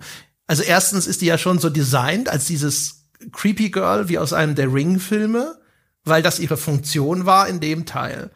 Und jetzt auf einmal ist, siehst du da, und, und ich als Spieler habe ja auch erfahren, dass sie auch noch Dreck am Stecken hat und jetzt am Anfang soll das dieser dramatische Einstieg auf einmal sein. Und du denkst die ganze Zeit nur so, pff, I don't give a fuck. Ja, oder, oder zumindest es gibt ja auch noch die, es gibt ja auch noch die Tochter, aber da ist es halt auch so, die hat ungefähr äh, zwei Minuten Screentime und dann wird sie entführt. Und ich meine, ich hatte ja, glaube ich, noch in Skype geschrieben, also Mia ist halt sehr passive-aggressive am Anfang des Spiels drauf, so mit einem, warum machst du immer die Vergangenheit auf? Ich will über die Vergangenheit und früher nicht reden, wir haben doch hier unser neues Leben. Und die hat mich halt schon in den ersten fünf Minuten so genervt, dass ich dir, glaube ich, geschrieben habe, die haben sie keine Sekunde zu früh erschossen. ja, genau. Was ja übrigens auch, nur um mal den, den Einstiegsgag nochmal aufzulösen. Wir hatten in Resident Evil 7 sogar schon mal kurz drüber gesprochen, dass das Spiel, wenn man das, äh, wenn man ihm Böses will, schon leicht frauenfeindlich zu lesen war. Aufgrund der dort dargestellten Gewalt. Äh, auch das setzt sich halt jetzt im achten Teil schon so ein bisschen fort. Also ohne, dass ich das Fass jetzt ernsthaft groß aufmachen will. Das Spiel ist zu absurd, um ihm großartig irgendetwas vorzuhalten. Aber du hast hier jetzt auch wieder, hast den einen Bösewicht, der offensichtlich so quasi Mutterprobleme hat, der aber dann die ganze Zeit in einer Tour von der Bitch-Phase, die man jetzt umbringen müsse. Äh, du hast die Vampir-Lady in ihrem Schloss mit ihren drei Töchtern, wo es eigentlich, glaube ich, auch von Ethans Seite die ganze Zeit darum geht, diese Bitch endlich umzubringen. Also du hast halt ständig irgendwo so ich hatte zwischenzeitlich in dem Spiel das Gefühl, als hätten die Entwickler gesagt, die Leute da draußen, ja, die haben doch die Schnauze voll von diesem Etepetete-Zeug. Hier bei uns, ja, da kann man die Bitches noch erschießen. Also es hatte so kleine Momente, wo es so aufblitzt und ich dachte so, ist das jetzt wirklich noch mit Dummheit zu erklären oder ist das was Schlimmeres? Ja, wobei, also ich glaube, man kann es aufmachen, wenn man es will. Ähm, und früher oder später wird das Argument von äh, der entsprechenden Kritikseite bestimmt auch bestimmt auch kommen. Also ich meine, jetzt ist ja meistens so der direkt nach Release erstmal so die Zeit, wo die die qualitativen Argumente kommen und sowas kommt dann ein bisschen später. Und ich kann mir auch schon vorstellen, dass man es aufmachen kann. Ich würde hier allerdings auch sagen, da wäre mir der Gegenstand jetzt einfach zu dumm, weil selbst wenn man am Schluss zu dem Urteil käme, dass man das frauenfeindlich lesen kann, ist das halt wirklich, das ist in, in seiner in seiner banalen Blödheit, ähm, mit der es auch solche Themen anfasst, wäre es das, glaube ich, mir nicht wert. Also, das ist, ja. Also, wenn man es ernst nehmen wollen würde, dann würde es erneut sehr viel Anlass dazu bieten. Und das jetzt als drittes Resident Evil in Folge nach Resident Evil 3. Da gab es die Diskussion, bei dem Remake gab es die Diskussion über diese Spinnengegner, die ausgerechnet bei der weiblichen Protagonistin diesen Angriff machen, wo sie ihr so einen Tentakel in den Hals rammen und irgendwelche Parasiteneier ablegen. Äh, nach dem siebten Teil, wo man weiblichen Gegnern in den Schritt schießen musste, jetzt der achte Teil obendrauf, also in der Gesamtbetrachtung, sage ich mal. Wer das möchte, ja, der kann wahrscheinlich inzwischen eine Fallakte Resident Evil zusammenstellen. Ja, das, das würde definitiv gehen, aber ich meine, da kannst du, also erstens sowieso bei japanischen Spielen so im Allgemeinen, also zum Beispiel auch hier wieder, ähm, wie mit Übergewicht umgegangen wird. Da sind die Japaner ja auch immer ganz interessant, denn es gibt eine Figur namens den Duke, der taucht irgendwie plötzlich auf, ist gefühlte fünf Meter groß und fett Also ich sage das jetzt nicht abwerten, sondern der ist halt mit dick ist das einfach nicht äh, an, der ist mega fett. Also ja, er, er, er rollt sich auch. Also er ist der neue Händler und er fährt mhm. herum in so einem in so einem Wagen, so einer Kutsche und er rollt sich raus, wenn er das erste Mal auftritt. Der, er tritt nicht hervor, er rollt da raus. Mhm. Und er furzt ja gerne mal. Ja, und er, er, er schmatzt auch gerne mhm. und äh, sagt, dass man ja eigentlich nicht le lebt, wenn man nicht isst oder irgend sowas. Ja, ja, und das ist durchaus eine positiv besetzte Figur im Kontext der Handlung, die, die, die, die, die Rolle, die er dort äh, spielt und als Händler sowieso und der kauft einem den Krempel ab und verkauft einem neue Sachen und hier hinterfragen wir überhaupt nicht, wo das alles herkommt und wie das alles funktionieren soll, egal. Ähm, aber auch da wieder halt der Umgang mit Übergewicht. Weißt du, wenn du das Fass aufmachen würdest, dann würdest du wahrscheinlich auch in der Serie und in, in vielen auch gerade japanischen Serien, äh, Videospielserien, würdest du einiges äh, Ergiebiges finden, wenn du das irgendwie ernsthaft machen wollen würdest. Also sowas stößt mir zumindest mittlerweile ähm, saurer auf, tatsächlich, weil das halt wirklich überhaupt nicht mehr sein muss eigentlich in, in, in modernen Spielen, dass halt Übergewicht immer irgendwie so so grotesk irgendwie überzeichnet wird und dann halt auch wirklich mit so ähm, als gesellschaftlich verpönten Dingen wie Rumfurzen und Schmatzen und sowas. Egal wie positiv die Figur eigentlich so dargestellt wird. Also ich meine, das, das finde ich halt so eine so eine geradezu obszöne Darstellung von Übergewicht, die halt echt in, in, in modernen Spielen oder generell modernen Medien muss das halt echt nicht sein. Weil dessen, weißt du, die, die Figur braucht das auch nicht, aber sein, sein definierendes Merkmal ist halt, dass er, dass er fett ist und rumfurzt und rumschmatzt. Wobei er ansonsten tatsächlich mit der beste Charakter im Spiel ist. Ich finde, der ist, der ist cool gemacht, der ist gut geschauspielert, der ist mysteriös. Man weiß immer nicht, was für eine Rolle spielt er da. Ist er wirklich nur aus finanziellen Interessen an der Sache beteiligt? Äh, hängt er da irgendwie mit drin? Er gibt sich auch irgendwie immer entsprechend vielsagend. Er weiß Dinge auf einmal, die du gerade getan hast und so. Ich finde, der, der Duke ist mit die interessanteste Figur in dem ganzen Ding. Das stimmt. Wobei ich jetzt sagen möchte, dass der Duke dafür am allerwenigsten kann. es ist auch kein das, ne, die, die, das Stöckchen, wer das erspringt, ist, ist Ja, ja, also ich sag mal, ich sag mal, der Duke sagt nicht viel und wenn, dann sagt er irgendwie so mysteriöse Dinge und lässt vieles offen. Und dadurch, dass er wenig sagt und das, was er sagt, in der Regel keine Hand und keinen Fuß hat und auch gar nicht haben muss, ist er halt die bestgeschriebenste Figur, weil die anderen, alle, die irgendwas mit Hand und Fuß erzählen wollen, labern halt nur Unsinn. Ja, aber er ist auch, er ist halt auch nicht so mega überdreht, ne? Also die, äh, die, zum Beispiel die Vampir Vampirtöchter, die gackern dann auch. Weißt du, wenn sie dich dann im Schloss gibt's eine Szene, das ist das, wo du an den Haken aufgehängt wirst, da wirst du von denen ja so durch die Gegend geschleift und so. Und die gackern, die gackern wie so Figuren aus einem, weiß ich nicht, 50er Jahre Spukhaus. Also ganz schlimm überzeichnet.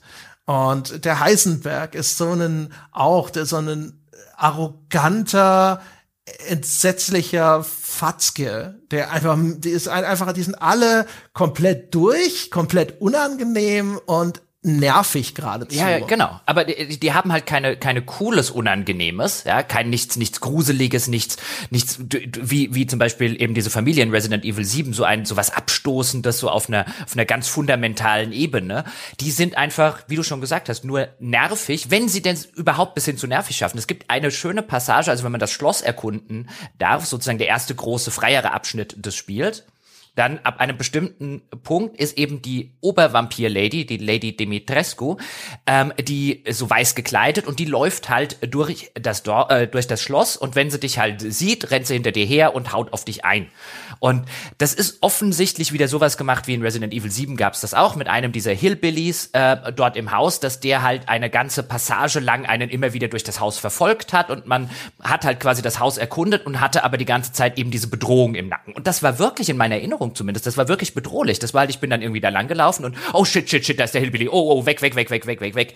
Und dann ist man abgehauen und dann hat man sich vor dem versteckt und dann ist er endlich wieder weggegangen, dann konnte man weiter erkunden. Und hier war es halt wirklich so ein Lady Dimitrescu, geh mal zur Seite. Ja, lass mich da mal hin. Also da war halt nichts bedrohlich, das, du konntest halt einfach echt an ihr vorbeirennen. Also ich weiß gar nicht, ob das Spiel überhaupt wollte, dass ich mich verstecke oder sie irgendwie im Kreis rumführe, aber es war halt wirklich so ein, ah, da ist die Nervtussi schon wieder. Ja, also ich denke, es will es schon. Ich war im im, im Schlosshof war ich mal zu langsam und dann wirst du da schon ja auch angegriffen von der. Aber das ist halt das Spiel, äh, wenn wir mal so Richtung Gameplay schreiten wollen, das Spiel ist halt auch in der Hinsicht gefühlt entspannter. Ich weiß gar nicht mehr, Resident Evil 7 war, glaube ich, auch nicht mega schwierig oder sowas. Ähm, aber hier kommt man wirklich sehr gut durch. Mir ging es nicht wie dir, dass ich gar nicht gestorben bin, aber vielleicht viermal oder sowas. Also und teilweise auch einfach nur durch, ach so funktioniert das. Ja, also der, der typische, ach so, alles klar. Aber jetzt, wo ich weiß, wie es geht, äh, dann ist es jetzt auch kein Problem mehr tot. Ähm, ja, und ich habe das Gefühl, Gefühl wohlgemerkt, dass sie auch da sogar noch mal einen Gang zurückgeschaltet haben. Ja, auf jeden Fall. Also da, ich habe es ja schon äh, gesagt, ähm, das ist das erste Resident Evil, bei dem ich nicht gestorben bin und zwar viel. Ich bin auch bei Resident Evil 7 bin ich durchaus äh, bei dem ein oder anderen Bosskampf ein paar Mal draufgegangen. Ähm, also da, mit so einer Erwartungshaltung gehe ich in so ein Spiel rein, weil ich jetzt ja auch, wir haben es jetzt beide auf der PS5 übrigens gespielt, wenn wir nachher bei zum Thema Technik noch ein paar Takte sagen. Aber wenn ich das Ding, äh, äh, so ein Third-Person-Shooter oder jetzt eigentlich fast ein Ego-Shooter, ähm, in den Shooter-Passagen, ähm, da bin ich am, am Gamepad, habe ich ja schon häufig erzählt, bin ich halt einfach nicht sonderlich kompetent. Also wenn ich das schaffe, das auf dem Standard-Schwierigkeitsgrad ohne Tod zu spielen, dann kann das nicht sonderlich schwierig sein. Ähm, und ich habe auch wirklich nicht den Eindruck, dass es das sein will. Also gerade die Bosskämpfe fand ich eben für einen Resident Evil geradezu grotesk einfach auf dem Standard-Schwierigkeitsgrad, weil es ist halt wirklich ein, wenn du halbwegs mit deiner Munition und deinen äh, Granaten und so weiter pfleglich umgehst, also mit dem Zeug, was du halt einfach findest oder kaufen kannst, ist jetzt auch nicht so, als hätte ich da die ganze Zeit irgendwie nur gehamstert oder so, sondern ich habe das ganz normal normal gespielt.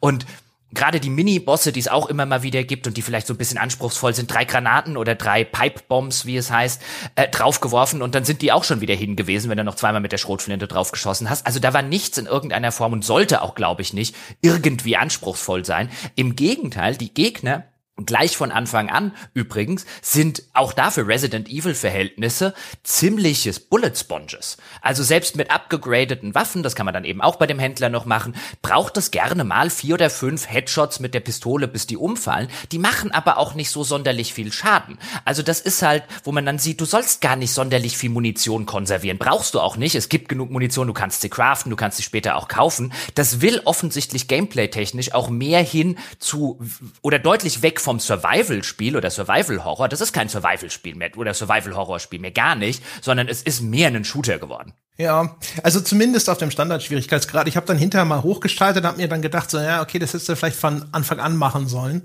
Ähm, ich weiß auch gar nicht mehr, in meiner Erinnerung war es bei Resident Evil so 7 noch so, dass wir, dass der Standard-Schwierigkeitsgrad der höchste war und dann wurde noch einer freigeschaltet. Und ich glaube, hier gibt's ja von Anfang an sozusagen drei Ne? Nicht leicht Dings, leicht normal, sondern es gibt leicht normal und Veteran oder sowas, glaube ich. Mhm. Da wird sich das nochmal anders gestalten, aber es gibt verschiedene Sachen, die auch trotzdem in diese Richtung deuten. Also zum einen äh, das ganze Crafting-System aus dem Siebener ist ja jetzt entfernt. Da musste man ja noch Munition zusammenbasteln im Siebener.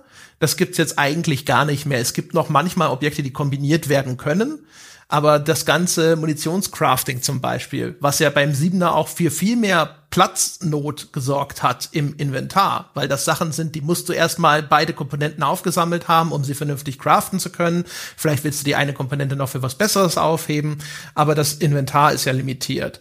Das haben sie rausgenommen. Die Vorratskiste, die traditionelle, fehlt jetzt. Das heißt, jetzt ist es so, dass das Spiel so ein bisschen nahelegt, wenn dein Inventar voll ist mit irgendwelchen Waffen, die du gefunden hast, verkauf doch einfach eine, weil du kommst sozusagen auch ohne durch.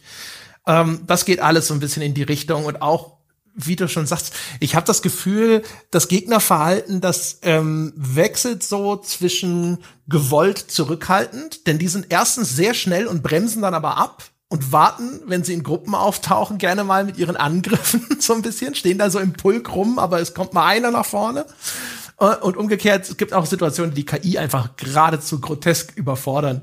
Das Schönste ist wirklich, ähm, was ab und zu in dem Spiel vorkommt, ist, dass du dich in so einem Haus verbarrikadieren kannst und da sind draußen diese Werwolf-Zombies. Und dann springen die, was erstmal ganz cool aussieht, außen an das verrammelte Fenster. Und es sieht so ein bisschen aus, als würden sie an diesen Holzbrettern zerren. Aber das Problem ist, das machen die immer wieder. Das heißt, der springt da hin und du stehst da drin und schießt ihm halt ins Gesicht. Dann fällt der erstmal runter. Aber dann springt er da wieder dran und, und brüllt. Und dann schießt ihm halt wieder ins Gesicht, bis es irgendwann nicht mehr aufsteht. Bis und das gemerkt hat. ja, jetzt hast du es gelernt. Ha? Das sind so die Momente, wo es halt echt so, da ist das Verhalten der Gegner ist halt auch wieder in sich albern. Das ist richtig Camp. Das war bestimmt, glaube ich, nicht beabsichtigt, aber es war richtig dumm. Ja, also äh, ja, die Gegner, ähm, gerade ein Gegnertypus, der neigt dazu, erstmal so richtig schnell auf dich zuzurennen. So ein bisschen, äh, wo waren die Zombies auch so 28 Days Later? Ja. Kann das sein, dass mhm. die da auch so unterwegs waren? Ja, ja, genau. Ja, genau. Und dann aber so fünf Meter vor dir schlagartig abzubremsen und dir quasi erstmal ein dickes Fenster zu geben, in dem du zwei oder drei Kugeln in ihn reinfeuern kannst, bevor er dann irgendwie näher äh, an dich drankommt. Und ich, bevor es jetzt falsch verstanden wird, ich würde gar nicht mal den Schwierigkeitsgrad von Resident Evil äh, äh, 8 jetzt unbedingt kritisieren. Ich fand das ganz angenehm, dass ich einfach durchgeflutscht bin. Und es war jetzt nicht so, dass es sich die ganze Zeit angefühlt hat wie ein, das ist irgendwie viel zu einfach. Also es ist, ich meinte das einfach erst, erstmal im deskriptiven Sinne.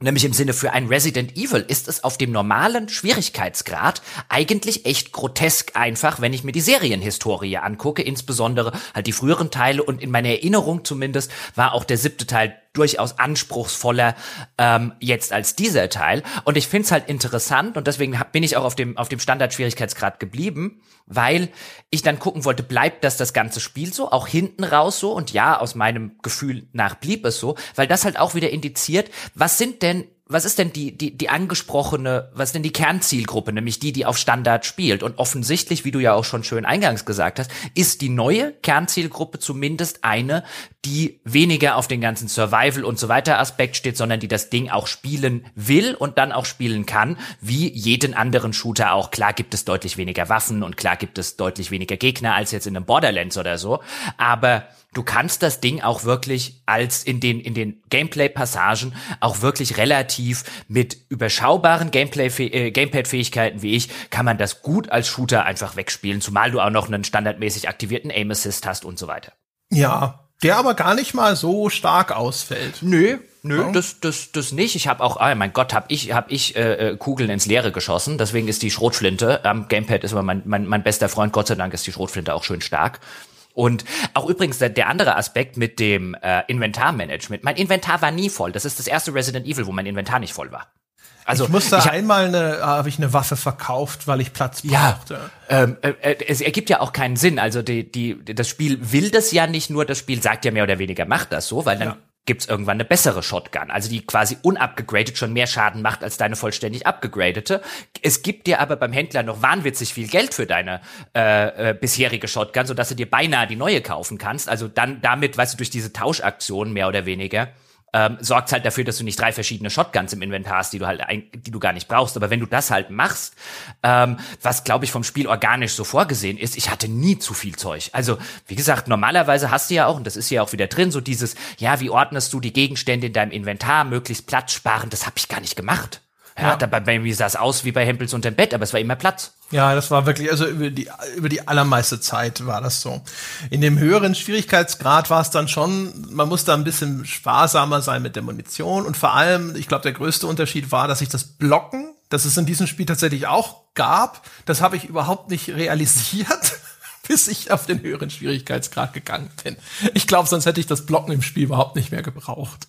Also das Blocken im Spiel, jetzt auf dem Gamepad L1-Taste drücken, wenn jetzt halt so ein Zombie an dich rankommt und dann kannst du so die Hände vors Gesicht heben und dann nimmst du ordentlich was von dem Schaden weg. Und auf dem Standardschwierigkeitsgrad habe ich das einfach nicht benutzt, außer wirklich in ganz, ganz seltenen Fällen, weil halt der Schaden, den die gemacht haben, ähm, halt so gering war unterm Strich und ich immer echt mehr als genug äh, Medizin ähm, dabei hatte, beziehungsweise dann Gegenstände, mit denen ich das hab craften können. Also wirklich diesen, diesen auch da typischen Resident Evil Faktor von Munitionsmangel oder oh, ich habe keine, hab keine Heil-Items mehr, nicht ein einziges Mal bei mir. Also wirklich gar nicht. Es gab eine Sequenz, da kam ich wirklich mit an meine munitionäre äh, Grenzen, aber das will das Spiel das dann auch äh, ganz extrem und wirft dir halt in so einem in so einer Art Arena ähm, ist jetzt keine wirkliche Arena, aber so fungierte es, wirft dir halt einfach einen Haufen Gegner ähm, äh, vor, so dass du mehr oder weniger an die Grenzen deiner Munition kommen sollst. Ansonsten gar nicht. Also dieses wie es eben war, oh Gott sei Dank habe ich hier noch ein paar Schrotflintenpatronen oder so gefunden, wie in früheren Resident Evils null. Die Bosse in dem Spiel, sowohl Haupt- als auch so Mini-Bosse zwischendrin, die sind eh eigentlich so eine Munitionskorrektur. Da musst du halt irrsinnig viel Munition reinpumpen Sie sind ansonsten leider auch größtenteils super unkreativ, weil es geht eigentlich meistens nur darum, richtig viel Munition da reinzupumpen, vielleicht auch mal in die richtige Stelle. Aber da ist halt wirklich nicht so viel drin, mit einer Ausnahme vielleicht oder zwei, weiß ich nicht. Eine fällt mir ein. Auf jeden Fall, ähm, in den meisten Fällen ist es halt einfach, pump da jetzt mal richtig viel Munition rein, damit du halt wieder ein bisschen resettet wirst und aus diesem Überfluss rauskommst hin zu, oh, jetzt müsste ich aber demnächst mal wieder Munition finden. Und dann ja. findest du sie auch. Aber, aber die, die, die Bosse, also das muss ich sagen, das waren Jochen-Bosse. Ich habe ja schon häufiger gesagt, ich mag keine Bossfights. Ich mag gerade in solchen Spielen keine Bossfights, auch bei Resident Evil 7 oder so. Das ist, äh, ich finde das immer eine frustrierende Angelegenheit. Hier war das super. Ja, immer schön, wie ich das zu machen pflege. Man findet auch einen Granatwerfer oder eine Art Granatwerfer im Laufe des Spiels. Die habe ich natürlich nie benutzt bis zu den Bossen und dann haust du halt fünf Granaten rein, wirst noch drei Pipebombs drauf und schießt zweimal mit der Magnum und dann ist er hin. Super. Ja, genau. Aber das ist halt häufig so ein Ding, ne? Und dann, dann ist halt die Magnum auch wieder leer. Dann findest ja. du irgendwann wieder Magnum-Munition, dann kommt der nächste Boss und dann ja. du wieder leer. Aber, aber kreativ oder sowas auf dem Standard-Schwierigkeitsgrad, was das Gameplay angeht, das waren auch die unkreativsten Bosse, die ich, glaube ich, aus der Resident Evil-Geschichte, weil es ist wirklich einfach nur versenkt Munition rein. Ähm, und ab und zu leuchtet mal eine Stelle, also versenkt Munition in die Stelle, oder es ist halt so eine offensichtliche Stelle, wie, ähm, was weiß ich, irgendein, irgendein Wesen, das aus dem Mund herausguckt oder so, ah, da sollte ich drauf schießen. Und wenn ich die Schrotflinte benutze, dann treffe ich das eh irgendwie mit. Also in der Hinsicht auch da viel es ist, weißt du, das Wort runtergedummt ist jetzt böse und ich meine nicht, dass jeder, der Resident Evil 8 mag oder cool findet oder so dumm ist, um Gottes Willen, nein. Aber das ist schon auf den Massengeschmack runtergedummt. Sowohl im Gameplay als auch insbesondere, wie wir es schon erwähnt haben, bei der Geschichte. Also, das ist offensichtliches. Ich finde, das verhält sich zu Resident Evil 7 wie ähm, der Hobbit zu Herr der Ringe bei den Filmen. ja, ja, sowas. Also, wie gesagt, ich, oder Dead Space 3 zu Dead Space 1, ja, das ist so das, woran ich immer denken musste, wo halt auch der Horrorflöten ging und man hat gesagt, jetzt gibt's einen Koop-Modus und dann, guck mal, es ist jetzt ein cooler Third-Person-Shooter, hä? hä? mit Horrorelementen drin. Ähm, ja, also ich meine, Resident Evil war jetzt als Reihe, glaube ich, noch nie dafür bekannt, außer vielleicht der vierte Teil, dass es so irrsinnig kreative Endgegner hatte. Ähm, das war schon häufig so. Aber das hier ist halt irgendwie besonders schlagend, auch weil du dann halt dastehst und es ist eigentlich auch so ein, ich habe mir die Munition für die richtig schweren Geschütze aufgehoben, jetzt pumpe ich sie hier rein und dann kippt er auch schon um. Oder fast. Vielleicht muss ich noch zweimal mit der normalen Schrotflinte nachlegen. Ne? Und das ist alles, das ist halt alles sehr, sehr stumpf. Und weiß ich nicht, ob ihnen da vielleicht auch die Zeit gefehlt hat, um zu sagen, wir können jetzt noch mal irgendwelche Mechaniken machen. Es gab sogar eine Stelle, da dachte ich, sie wollen sowas ähnliches machen wie diese, dieser geile Bossfight in Resident Evil 4, wo dich ein Endgegner in so einem Boot über einen See hinter sich herzieht. Mhm. mhm. Und dann, dann war es aber doch nicht so. Nee. Wobei man aber sagen muss, also alles, was mit dem Kern Gameplay zu tun hat, also die, die, die Schießenmechanik und so weiter, das ist alles sehr, sehr kompetent gemacht. Also da kann ich mich nicht beschweren. Im Gegenteil, das würde ich sogar sagen, ist einer der kompetentesten Spiele dieser Bauart, die ich je gespielt habe, was ich auch wiederum daran festmache, wie leicht es mir jetzt als jemand am Gamepad eben nicht sonderlich begabten bei der Sorte Spiel gefallen ist, das zu spielen. Insbesondere, wenn man noch ein paar Controls so ein bisschen nachjustiert, wie zum Beispiel ähm, die Voreinstellungen sind insbesondere was das Umdrehen angeht, also die Kamerageschwindigkeiten bei sowas sind äh, äh, sind noch äh, durchaus verbesserungsbedürftig, aber nachdem ich da ein bisschen gedreht habe, hat sich das echt richtig gut gespielt. Ich finde auch, also die Mechanik, die sie da haben, die ist halt immer noch geil. Ne? Es gibt ja immer noch dieses Stagger-System, dass du also, wenn du einem Gegner zum Beispiel in die Kniescheibe schießt, dann geht er so in die Knie und ist kurz immobilisiert, also auch einfach ein Headshot danach zu landen. Und damit so Distanzmanagement zu betreiben. Da kommen jetzt fünf Gegner angerannt und jetzt muss ich mal gucken, den ersten schießt er erstmal irgendwo in die Beine, damit der mehr langsamer wird und damit du nicht den ganzen Tross hinterher vor dir stehen hast. Die Sachen funktionieren immer noch sehr gut. Und der dieses dieses Dorf als zentraler Hub, in dem nach und nach man auch immer wieder dann neue kleine Räume öffnen kann, wo man sehr häufig schauen muss, über welchen Weg, häufig sind Wege versperrt, wie komme ich denn jetzt dahin, äh, um irgendwelche Gegenstände zu finden. Äh, es ist auch nach wie vor so wie in Resident Evil 7, dass es dir sehr schön auf der Karte anzeigt, in diesem Raum ist noch was zu finden und dieser Raum ist leer damit ich nicht irgendwie ewig rumsuchen muss äh, und denke, da ist noch was, aber da ist eigentlich schon gar nichts mehr.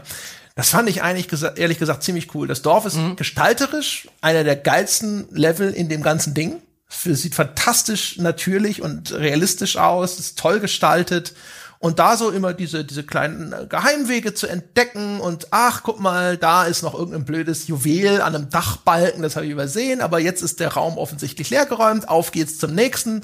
Da habe ich mich wie so eine kleine Heuschrecke, habe ich mich dadurch gefressen. Ja, ja, also dieses Feature mit eben, wenn der, der Raum oder das Haus auf der Karte äh, blau dargestellt ist, dann hast du alles abgegrast und wenn, wenn er rot dargestellt ist, dann gibt's da noch was. Das sollte für die Sorte Spiel, ähm, insbesondere so aus Ego-Perspektiven, wo es mir immer schwerer fällt, ähm, zu, zu, zu, zu wissen, habe ich wirklich alles hier drin gefunden? Das sollte Standardfeature werden. Ja, das ist, das ist ein super äh, geiles Feature und das sorgt natürlich auch gerne mal dafür, dass man dann 20 Minuten äh, äh, in Teilen durch irgendeinen Raum oder so, wo, wo kann es denn sein, wo ist es denn noch? Und dann freut man sich, wenn man es eben ein Juwel am Dachbalken äh, oder so äh, gefunden hat. Das ist wirklich super und auch das Dorf habe ich auch wirklich, also solange man nicht hinterfragt, wie unsinnig es ist, wie das aufgebaut ist und wo die Türen abgeschlossen sind und mit was die abgeschlossen sind. Ja, und was es für eine Einwohnerzahl haben müsste. Ja, ja, genau.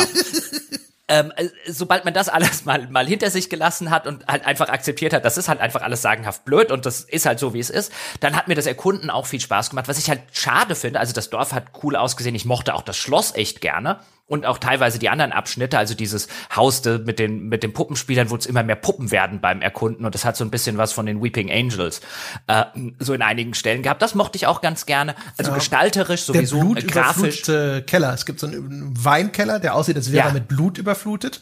Und da gibt's so wie so rote Bengalfackeln als Lichtquellen zum hm. Beispiel. Ah, die Beleuchtung ist eh super. eh super. Ja, toll. Ähm, also das hat mir alles echt gut gefallen, also ästhetisch ähm, und hat zum Erkunden eingeladen. Es ist halt jammerschade, dass es nichts zu finden gibt. Also außer halt außer halt Zeug wie Munition, Heilzeug und so weiter. Aber es gibt natürlich gibt's immer mal verstreut ein paar Lore-Items, aber die sind allesamt echt uninteressant. Also ich hätte echt viel, äh, sehr gerne viel mehr über dieses Dorf erfahren. Wo sind wir hier? Wie ist das entstanden? Wie ist denn offensichtlich beten die die Einwohner dieses Dorfes diese Mother Miranda an? Ich bin immer noch nicht dahinter gestiegen, warum zur Hölle sieht das eigentlich tun? Also was da die, also offensichtlich dienten sie auch als Experimente ähm, und als Testobjekte und so weiter. Also über all diese ganze offensichtlich über lange Zeit gewachsene Strukturen hätte ich alles und mehr gerne mehr erfahren und über diese Bösewichte, die da in, in Teilen dieser Welt sich äh, äh eben heimisch gemacht haben. Ähm, aber da gibt's nichts. Also in der Hinsicht bleibt halt die Erkundung letztlich mehr oder weniger, du erkundest, um auch wirklich das letzte Loot-Item zu finden und nicht, weil es da wirklich tolle Sachen zu entdecken gibt. Ja, wobei es sind schon nette Loot-Items teilweise. Ne? Man kann da Waffen finden. Äh, manchmal, jetzt nicht in dem Dorf, aber in den Abschnitten, da gibt's jedes Mal noch eine Kugel zu finden, mit der man so ein Murmelspiel lösen muss. Wo, äh, äh, legt man die Murmel rein und dann muss man das so kippen und die Murmel durch so ein Labyrinth zum Ende navigieren. Die sind auch wie so eine, ne, das ist eine kleine Burg zum Beispiel. Dann musst du das da hier über die Burgzinnen diese Kugel rollen lassen. Das ist schön gemacht. Mm. Sag nicht diese Murmelspiele. Erwähne nicht die Murmelspiele. Die Murmelspiele, meine Damen und Herren, das ist eigentlich echt eine nette Idee. Ähm, das kennt man, also ich kannte es jetzt im Spielebereich hauptsächlich von Zelda, wo einige Dungeons so ein bisschen waren, dass man wie, wie in so einem alten Murmelspiel, ja. die gab es aus Holz und so, da musste man halt über über äh, drehen und über über kippen und so weiter halt eben diese Kugel ins Ziel bringen. Und das wäre auch echt cool, wenn dieses Spiel nicht darauf bestehen würde, dass man die Kamera nicht frei drehen kann in diesen Murmelspielen, was da bedeutet, dass die Murmel gerne mal an einem Ort ist, den du einfach nicht siehst. Doch, du kannst die in Viertel, äh, in 90 ja, Grad. und dann, immer. Äh, ich hatte häufig die Situation, dass die Murmel an einem Punkt war, wo ich halt einfach auf keiner dieser Einstellungen gesehen habe, wo die ist. Ja, ich hatte das auch einmal. Also das stimmt. Oh. Ich fand's nicht so so bedrückend. Ich es ist ja auch nicht irre schwer. Du Nein, aber so ein eine, ein, nee, aber ein, eines von diesen Dingern hat kurz vor Ende hat es Löcher, dann fällt halt die Murmel durch, musst du wieder von vorne anfangen. Und in keiner einzigen Einstellung habe ich es geschafft, dieses Areal zu sehen. Ich musste dann blind an einem Loch vorbei. Oh, da, ich, das ist übrigens auch so ein Fall, wo ich, wo ich mir sicher bin, das war eigentlich nicht so geplant. Also die Dinger waren bestimmt geplant, aber dass du das halt einfach wirklich nur in so vorgegebenen Dingen äh, äh, äh, ähm, Blickwinkel dir angucken kannst, wo du halt häufig auch einen Blickwinkel hast, egal wie du halt das Ding drehst und wie du kippst. Du guckst halt einfach von hinten ran und siehst die Murmel nie aus diesem Blickwinkel. Ich glaube, das musste halt schnell fertig werden. Ja, also ich, ich würde eher sagen, das Polishing fehlt. Ich denke mal, ja. es gibt keinen Grund, warum das mit den 90-Grad-Winkeln nicht so geplant gewesen sein soll. Wahrscheinlich, um es ein bisschen zu versimplifizieren ne, oder zu standardisieren. Aber das, äh, da fehlte das Polishing. Also ich hatte das auch. Ich glaube, bei dem äh, Fischmenschen-Abschnitt in dem Ding, da war auch so eine Passage, wo meine Murmel irgendwo war und ich so, hä? hä, hä, dreh, dreh, dreh, ich sehe es nicht. Naja, ich, ich kipp mal rum. Ah, da kommt die Murmel. Hallo Murmel. Ja, ich, na, ich, ich, ich finde halt, das ist so ein schönes Beispiel, weil du kippst mit dem rechten Analogstick, wo du ja auch sonst die, die, die Blickrichtung änderst. Das ist ja, das ergibt ja halbwegs Sinn. Aber, nee, wo du dich sonst bewegst, so rum. Und wo du die Blickrichtung änderst, nämlich mit dem linken Analogstick, jetzt auf dem Gamepad, warum kann ich da die Kamera von diesem Ding nicht drehen? Aber stattdessen muss ich mit R2 und L2 durch diese verschiedenen Blickwinkel, diese Tasten, die sonst überall anders nicht mit Blickwinkeln belegt sind. Also ich finde, das ganze Ding wirkt äh, hemdsärmlich designt. Das macht doch viel mehr Sinn, dass du mit dem, wo du sonst auch immer die Kamera bewegst, auch da die Kamera bewegst. Aber nein, sie haben ein ganz neues Ding mit diesem 90-Grad-Winkel mit ganz anderen Tasten gemacht. Also ich finde, das, das wirkt nicht wie was, was so geplant war. Weiß ich nicht. Also in jedem Falle, äh, die, die, ich sehe, dass das Problem existiert. Mich hat's nicht gestört. Mich hat viel mehr gestört, dass mir noch eine Murmel gefehlt hat. Und ich wollte das immer noch nachholen. Und am Schluss sagt es, ist das Spiel aber einfach rum. Du kommst nicht mehr in das Dorf zurück. Und das Spiel hat mir vorher nicht Bescheid gesagt. Und ich bin es eigentlich inzwischen gewohnt, dass Spiele sagen, hey, wenn du jetzt hier weitermachst, dann war's das. Hast du hier noch was zu erledigen? Und das war nicht. Und dann habe ich gedacht, meh ich wollte eigentlich hier noch fertig abgrasen Spiel. Ja, was soll das? Äh, auch, auch übrigens, was interessant ist, weswegen ich glaube, dass das auch inhaltlich nicht fertig designt war. Du findest ja das erste von diesen von diesen Schlössern, die du halt mit den Murmeln dann äh, knackst. Und eigentlich finde ich die Grundidee ja echt echt putzig. Und da ist ja auch durchaus in das Design dieser Dinge einiges reingeflossen. Da musste man ja auch eine Mechanik dafür machen, die sonst im restlichen Spiel gar nicht genutzt wird. Und das findest du zusammen mit einer Notiz, dass es eben diesen Erbauer dieser dieser Murmelspiele gegeben hat und der hat irgendwie ein paar davon gemacht und am Schluss hat er sich in den Kopf geschossen. Also, was eigentlich so als, als Lore-Gegenstand, oh, was könnte darin wohl versteckt sein, so ungefähr. Und das Einzige, was da drin ist, sind ja wirklich Gegenstände zum Verkaufen. Also mhm. reine Gegenstände zum Verkaufen, die viel, die viel Geld beim Händler einbringen, wo ich mir auch denke, ich glaube, da sollte mal was anderes rein. Also dieser ganze Aufwand, nur damit du am Ende 30.000 Geld mehr hast. Also man, man hat immer vielleicht auch die Hoffnung, dass da vielleicht einfach nur, dass da mehr geplant war und sie sind nicht dazu gekommen. Andererseits, wenn ich mir die versteckten Items in den Resident Evil Remakes und so anschaue, da ist häufig auch nur mehr Munition für X oder für Y gewesen. Also wenn sind sie sehr häufig nicht richtig fertig geworden. ja, also ich, ich, ich, ich, ich möchte halt lieber das denken, als zu sagen, wir machen uns da jetzt echt mal ganz viel Arbeit mit diesem ganzen Murmelspielen, dann tun wir 30.000 Geld rein. Also, also ich fand es auf jeden Fall charmant. Ich habe echt gerne dieses Dorf abgegrast, auch einfach, weil das optisch so schön war. Ähm, weil die Erkundung Spaß gemacht hat. Es gibt ein paar Sachen, die bei der Erkundung scheiße sind. Zum Beispiel ähm, es gibt zig Schränke in dem Spiel, aber nicht alle Schränke, auch die identisch aussehenden, lassen sich öffnen, sondern nur wenn so ein hier kannst du das öffnen Symbol kommt. Das kommt dann auch in einem Zimmer voll von zu öffnenden Objekten bei vielleicht zwei. Und es kommt, wenn du eine gewisse Nähe zu diesem Objekt hergestellt hast.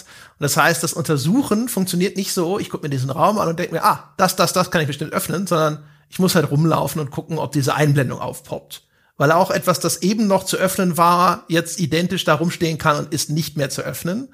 Und dann haben sie sogar auch so eine kleine Interface-Schlamperei. Bei den großen Schränken ging das auch so. Am Anfang, du machst die auf und dann schwebt der Schließen-Button mitten in dem leeren Innenfeld des Schrankes. Mhm. Und es sieht mhm. aus, als ob da ein Item liegt. Ja, ja. ja.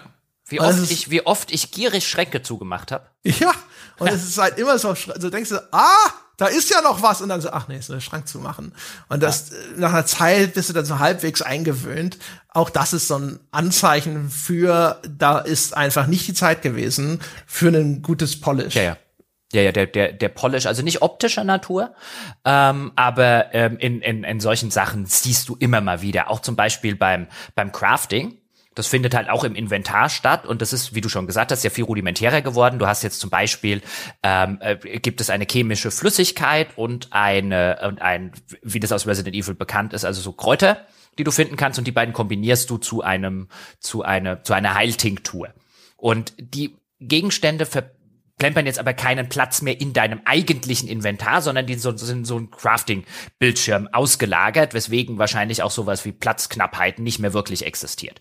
Und dann gehst du halt in dieses Crafting-Fenster im, im Inventar und dann kannst du unten halt auswählen, was du craften möchtest, also irgendwelche Munitionstypen oder eben Heiltinkturen oder ähm, auch irgendwelche Minen, die du machen kannst und eben diese Pipebombs. Und wenn du dort unten äh, sozusagen den Cursor über die auszuwählenden äh, äh, Dinge, die du craften kannst, bewegst, dann ist quasi, also du musst mit Argusaugen und Adleraugen hingucken, damit du auch wirklich siehst, auf welchen von den Dingern du bist, weil es auch keinen Bestätigungsbutton gibt. Also willst du wirklich äh, einen Heiltrank craften oder so? Ich habe mich am Anfang wirklich häufiger mal verkraftet. Also, das ist jetzt auch ein Fall von, ist nicht schlimm, irgendwann gewöhnst du dich dran, aber das ist halt ein schönes Zeichen für mangelnden Polish. Das stand garantiert auf irgendeiner Liste. Das kann gut sein, ja, genau. Stimmt, dieses äh, Crafting-Menü, wenn man da über diese Boxen das dann auswählt, das ist tatsächlich auch ein bisschen komisch. Und vor allem auch, wie es passiert. Du drückst und das war's. Also das ist ja, ja, einfach sehr, auch, also, sehr nüchtern und unspektakulär einfach. Ja, das bist du halt, das bist du halt gar nicht mehr gewohnt, weil mittlerweile halt eigentlich alle Spiele äh, äh, da explizit darauf achten, ja, dass du eben dich nicht verdrücken kannst. Also in der Regel wird es heute ja häufig so gelöst, dass du willst den Gegenstand craften, dann musst du die Taste gedrückt halten, zum Beispiel für zwei Sekunden oder so. Und dann äh, erscheint da so ein Kreis um diese Taste und dann äh, ist das Item gecraftet. Oder du kriegst eben ein Bestätigungsfeld. Und hier ist es wirklich die Unterlegung, ah, ich bin auf diesem Icon, ist halt wirklich ganz schwer zu erkennen und dann drückst du einmal drauf und dann ist es auch sofort gecraftet. Also das ist, wie gesagt, das ist kein dicker Kritikpunkt oder jetzt, bevor es nachher irgendwie heißt, so, der Jochen jetzt sogar wegen solchen Kleinigkeiten, aber das ist halt, finde ich, ein schönes Zeichen von, das designst du heute eigentlich nicht mehr so, außer natürlich, du hast vielleicht Zeitdruck und sagst hier, das Crafting-Fenster ist jetzt unser kleinstes Problem. Ja, wirkt auch unbefriedigender. Also diese Verzögerung, die da sonst eingebaut wird, die hilft dir ja nicht nur zu identifizieren rechtzeitig, was mache ich denn da jetzt gerade und an welcher Stelle war ich denn, sondern es hat ja auch so ein bisschen diesen Herstellungsprozess zu versymbolisieren. Also du hast wirklich so ein bisschen das Gefühl, da passiert jetzt was mit diesen, ne, da wird jetzt was zusammengemischt oder sowas. Wenn es denn schon nicht irgendwie dargestellt wird oder sowas, hast du dadurch wenigstens das Gefühl, da wird berücksichtigt, dass jetzt hier gerade irgendein Prozess abläuft, an dessen Ende steht dann dieses neue Item. Ja, aber wo sie es dann machen, das ist ja witzig. Es gibt ein Kochen-Feature, übrigens ein Feature, das Resident Evil echt nicht noch gebraucht hätte, aber gut. Und das gibt es nämlich beim Duke, also äh, äh, dem Händler, den wir vorhin schon äh, ausgiebig erwähnt haben, wird im Laufe der Geschichte ähm, ein Kochen freigeschaltet. Also der kocht für einen, wenn man ihm entsprechende Gegenstände, also Fleisch zum Beispiel, bringt oder Fisch. Und dann gibt es auch gelegentlich Orte im Spiel, die werden teilweise auch auf der Karte markiert, wo man dann halt Fische oder Hühner oder Schweine oder Ziegen erschießen kann und dann kann man die looten und dann kann man das ganze Zeug zum Duke bringen und der ähm, kocht einem Dinge, die zum Beispiel Lebensenergie permanent erhöhen oder beim Garden weniger Schaden machen. Das habe ich jetzt halt seltener gemacht. Oder es gibt auch einen, dass du, dass sich deine Bewegungsgeschwindigkeit dauerhaft erhöht. Und wenn man etwas kocht beim Duke, dann muss man wirklich warten. Und äh, weißt du, da haben sie es dann eingebaut. Dann heißt so, ja, ich koche das jetzt so ungefähr und dann musst du irgendwie zehn Sekunden warten und dann ist es fertig gekocht. Und du, du guckst aber einfach nur das Menü an. und da ist es dann, weißt du, da, da machen sie dann sowas und ich, äh, okay. Ja, das stimmt. Das habe ich aber nicht benutzt. Ich erschieße doch nicht die armen Schweinchen. Du warst doch, die auch gequiekt haben sie, aber nicht lang. nee, nee, nee, nee. Das so, ja, also, das tat ja keine Not. Insofern habe ich gedacht so, Doch. Nee. Ich habe, nee, also ich hab, die also armen die, Viecher, die haben so viel überlebt hier und jetzt komme ich an für so für eine Hühnersuppe für 2,5 Prozent mehr Energie. Ich sehe ja noch nicht mal, wie viel Energie ich habe wirklich. Nee, das das nicht. Aber Entschuldigung, wenn ich irgendwelche Werte dauerhaft äh, verändern kann, ja, dann dann bin ich der Schlechter von. Ich weiß ja leider nicht, wie der Ort heißt. Also auch das übrigens ein. Das finde ich ja ganz interessant. Also dieses, nee, wir sagen dir nicht, in welchem Land du bist oder wie der Ort hier heißt oder oder sonst irgendetwas. Und äh, Ethan fragt auch nicht. Aber nee, wenn ich Werte dauerhaft erhöhen kann. Also es kommt wieder irgendein Fremdenverkehrsbüro an und beschwert sich. ja, äh, zu, äh, immerhin, aber das habe ich auf Twitter dann gelernt. Also weiß nicht, ob es stimmt, hat mich aber ein äh, äh, äh, Hörer oder Leser dann zumindest bei Twitter darauf hingewiesen, denn hat mich ein bisschen über die Wegweise lustig gemacht. Also es ist wirklich ein kleines, winziges Dörflein aus vielleicht, wie viele Häuser wird das haben? 20? Ja, sagen wir mal 20. Ja.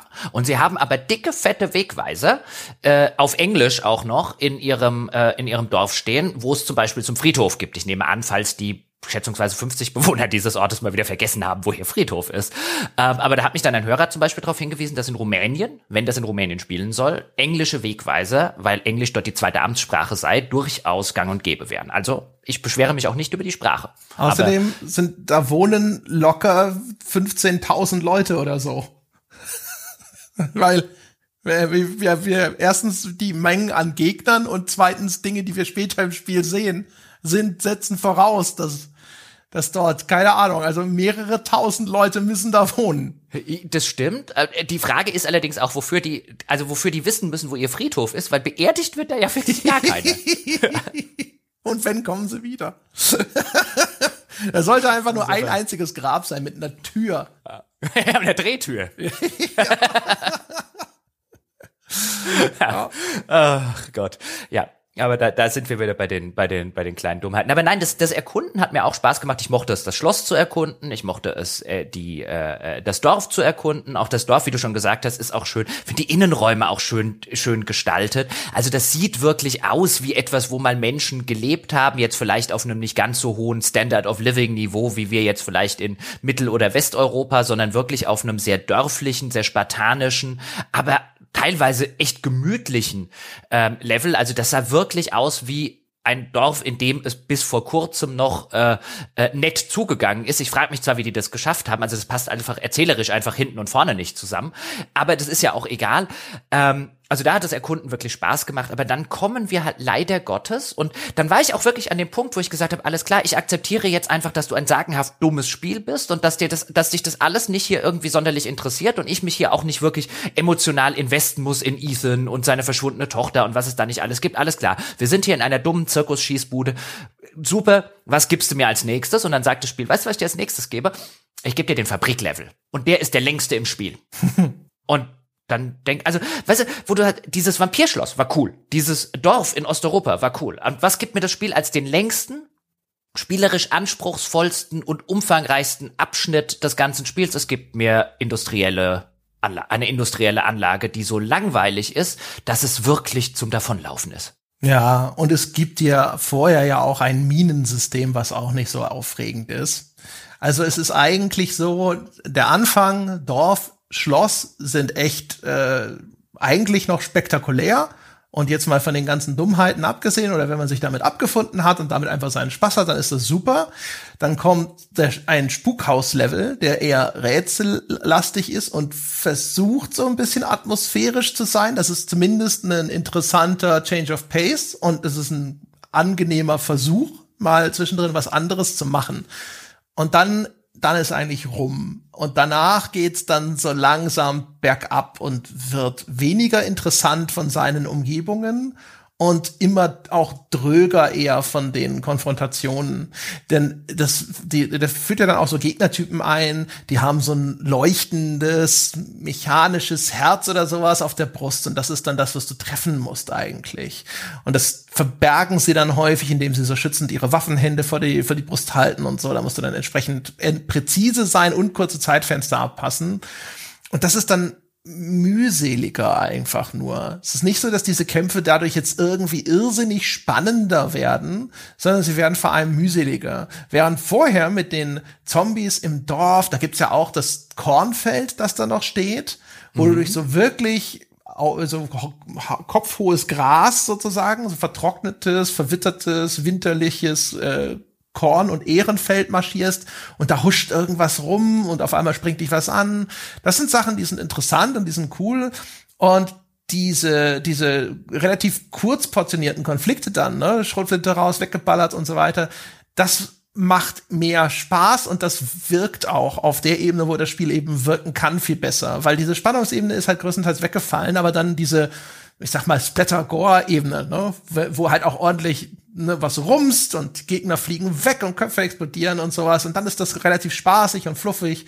Und hier wird's dann auch noch zäh weil diese Kämpfe jetzt auf einmal langwieriger werden. Ja, zumal, also ich habe viele von den Kämpfen einfach geskippt, indem ich einfach an den Gegnern vorbeigelaufen bin. Ähm, einfach weil sie dann, also die, die ich nicht wirklich machen musste, weil die irgendwann angefangen haben zu nerven, aus genau diesen Gründen, weil ich weiß, wie es funktioniert. Ähm, ich weiß, was ich machen soll. Ich habe auch schon einige von euch an diese leuchtenden Stellen geschossen. Jetzt kommen halt wieder drei auf einmal und ja, ich war, nee, das mache ich jetzt nicht. Ich renne einfach schnell dran vorbei. Und was, was ich halt so bizarr finde, ich meine, du hast jetzt schon genau quasi diesen Campy-Ton und so weiter. Das willst du jetzt machen. Und du hast diese Vampir-Lady, die ja auch gefühlt irgendwie drei Meter groß ist, mit ihren drei Töchtern. Und du hast diesen Muro. Und du hast diese Puppenspielerin.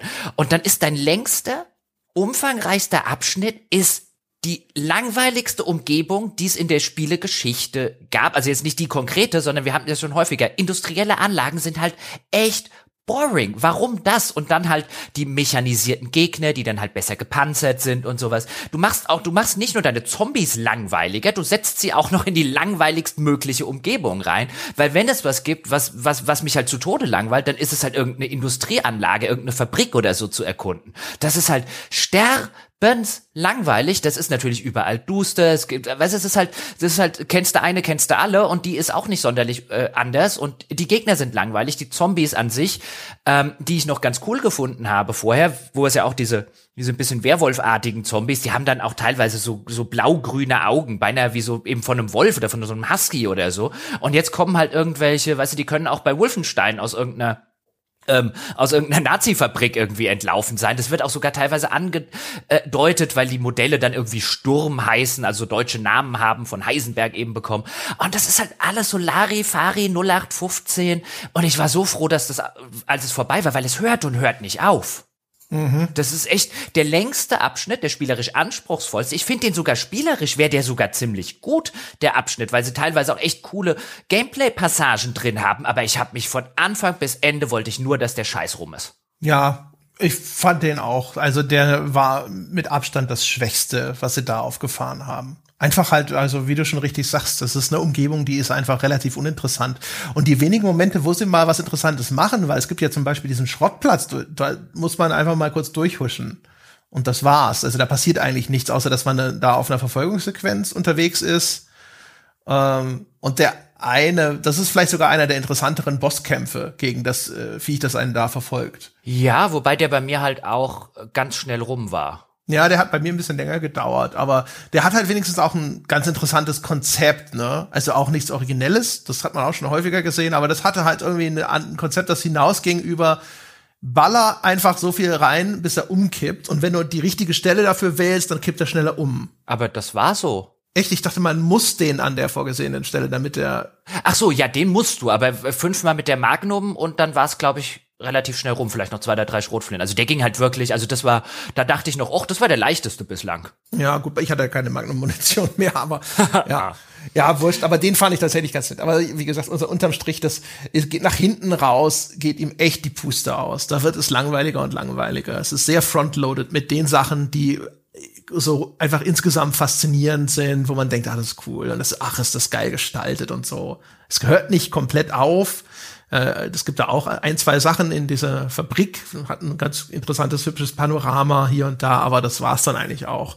Und dann am Schluss, da wird einfach noch mal Backtracking reinge und mit, dann werden die Gegner entgegengeschissen und das, das ist dann einfach wirklich so das Ding, wo du denkst, so, okay, da haben sie gedacht, okay, wir nehmen, was wir haben, wir, ja, wir machen jetzt den letzten Abschnitt noch mal mit. Ja, zumal der auch wirklich, der, der, der auch wirklich äh, grottenschlecht inszeniert und Regie geführt ist, weil du gehst ja eigentlich in den Abschnitt rein, also wenn wir jetzt überlegen, was, was passiert denn in dem Abschnitt? Du gehst dort rein, weil dir Heisenberg mehr oder weniger sagt, komm mal zu mir.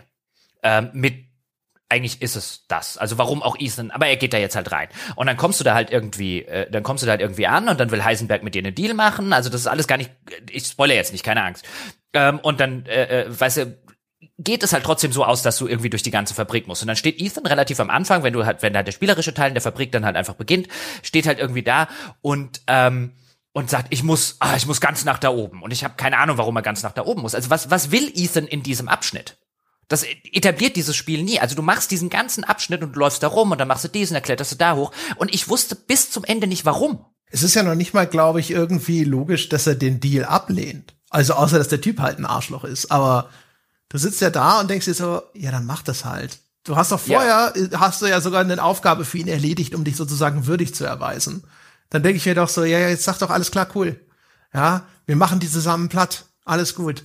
Ja, also das kommt noch erschwerend hinzu, aber dann ist es halt wirklich so ein, was, was mache ich? Wo will Ethan eigentlich hin? Also ich weiß gar nicht, wo ich hin will. Will ich raus? Will ich zu Heisenberg und ihn aus welchen Gründen auch immer umbringen? Was, was, will ich hier? Ja, du willst auf jeden Fall das letzte Puzzlestück dass der noch fehlt, ne, von den Gegenständen, die du da einsammeln musst. Und danach willst du wahrscheinlich raus. Okay. Aber woher weiß der Ethan, dass das da oben ist? Also ich, ich fand halt, weißt du, das ist halt so von der Regie ein, äh, in, in, ob jetzt in einem Spiel oder in einem, in einem wenn, wenn es eine Passage wäre, würde ich halt erwarten, ein halbwegs kompetenter Regisseur sagt mir halt, okay, der Held ist da drin, weil er will das und das und das und er denkt, das findet er da und da. Und hier ist es halt wirklich so ein, ich stehe da und ich, ich wusste wirklich die ganze, was, was, was, was tue ich hier?